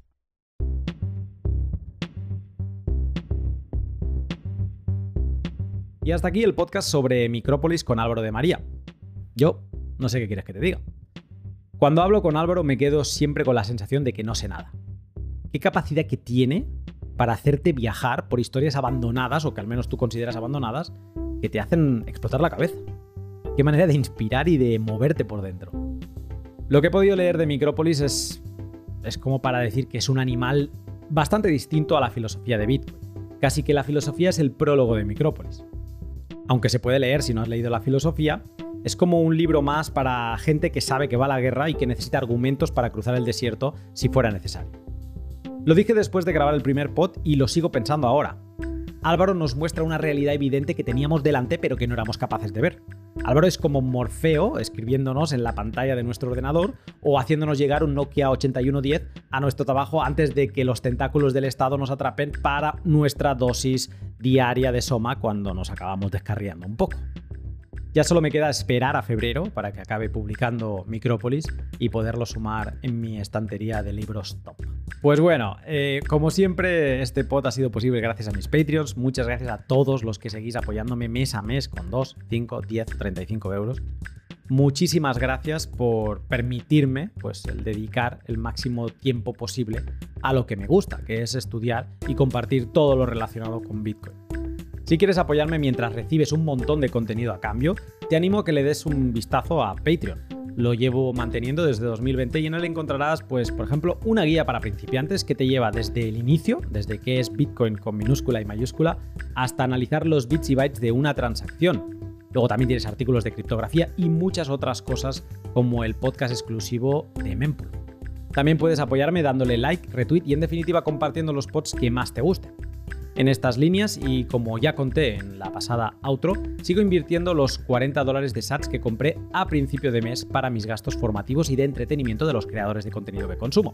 Eso significa que los 210.000 sats eh, que conseguí, pues los sigo aportando en compensación de valor a todos aquellos creadores de contenido que, mm, en los que he dedicado tiempo y me han aportado valor. Esta actitud, inspirada en la filosofía del valor por valor, es una que te animo a que practiques. Y no lo digo solo por mí, que también, sino para que otros pequeños creadores de contenido de valor como yo puedan dejar su trabajo y redoblar esfuerzos en lo que ya pues hacen bien. Un simple dólar al mes, lo que ahora son 5.000 sats a fecha de grabación, pueden ser un cambio radical para un creador de contenido.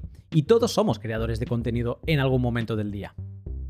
Como dice Adam Curry, el padre de los podcasts, si un contenido te ha aportado valor, ponle un número, el que sea, y házselo llegar a su creador. Y acuérdate que no todos son satoshis, hay otras formas de devolver valor. De hecho, hay dos, con tu tiempo y también con tu talento. Que junto al tesoro, que son los satoshis, son las formas de valor que puedes devolver a tus creadores. Las tres T's. Tiempo, talento, tesoro. Han pasado dos semanas desde el L164 sobre Noster, que por cierto estoy enamorado de Noster y sigo ahí, sigo entrando a Enigma cada día al grupo de 2140 a ver si alguien ha pasado por ahí y, a ver qué tal. Y se están desarrollando unos cuantos proyectos por detrás en la comunidad que espero que salgan pronto, porque sois la leche, la verdad, sois la leche. Yo no tengo ni idea de desarrollo, pero os veo y mm, vamos, me inspiráis un montón. Y mm, me apetece mucho llegar a esta sección eh, porque vuelvo a hablar, igual que ya hice en el, en el outro del L164, sobre el valor por valor de Lightning que he recibido. Ahora mismo el top 5 de contribuciones, sumando streams y boosts, es de más o menos, bueno, empezando desde la primera contribución que abre, la de más abajo, digamos, desde este top 5, hay bastantes más, muchas gracias por todas ellas, pues lo abre a Shitaka con 5.790 sats. Luego le sigue Darthcoin, un, gran abrazo. Dogbull, que es un fijo eh, del valor por valor desde antes que yo empezara a llevar el, cuenteo pues sobre el L162.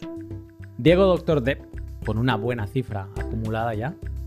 Y encumbrado en lo más alto, el gran Entropy, gestor de la madriguera de Lightning en Estudio Bitcoin, que me compensó con un boost gigante de 50.000 sats.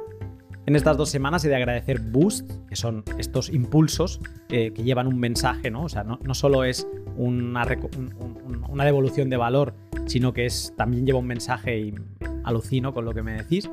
Pues tengo unos cuantos que me han llenado el alma y tengo tantos que no puedo leer a todo el mundo, pero sí que destacaré a Molfort, a Uragiro, a PRV Sats, a Carabé, a Politicucho, a Marcelus. Y voy a leer el de Diego Doctor Depp, que me parece interesante, hombre, para mí me encanta, pero también comenta algo que a ver si alguien le recoge el guante. Me dice, muchas gracias por todo el conocimiento que habéis transmitido todos los participantes. Entiendo que habla de Watch Out Bitcoin. No he querido molestar, pero desde aquí lanzo una propuesta al abismo. Ahora que te has pasado a la parte más developer, humildemente, haría falta una librería de Satoshi con horario español sería un boost para que algunos con conocimiento en desarrollo nos animásemos a desarrollar sobre Bitcoin o Lightning, apoyándose en los que ya sabéis o saben de desarrollo en Bitcoin y que podamos aportar sats por cada aprendizaje. Pues nada, desde aquí a la librería de Satoshi, a ver si se animan a hacer un, un ¿cómo le llaman esto? Un seminario que ha encantado. Este último he ido siguiendo su, pues, los que estaban participando, todo lo que iban diciendo y sí, sí, han enamorado con ello. Pues les animo a ver si se pueden adaptar un poco más al horario eh, español eh, para alguno, no sé, para el tercero, el cuarto, el quinto seminario que hagan, pues si en algunos se dejan caer, pues seguro ya ven que tienen, al menos Diego estará preparado para apuntarse. En cuanto al valor por valor, muchas gracias a todos. Yo sigo con mis 50 sats por minuto en los streams. Así que, y al final de mes haré un recap de hacia dónde he dirigido esos 210.000 sats, que algunos ya os estoy calentando la oreja con que os hagáis una Lightning Address para poderos hacer llegar algo de valor. Muchas gracias por todo. En el próximo capítulo también hablaremos en profundidad de todas estas herramientas que vengo utilizando, estas de Lightning, y creo que saldrá un buen podcast. Pero nada, después de esta madriguera eléctrica y de la turra que te he pegado, espero que pases una gran semana y yo te saludo pronto.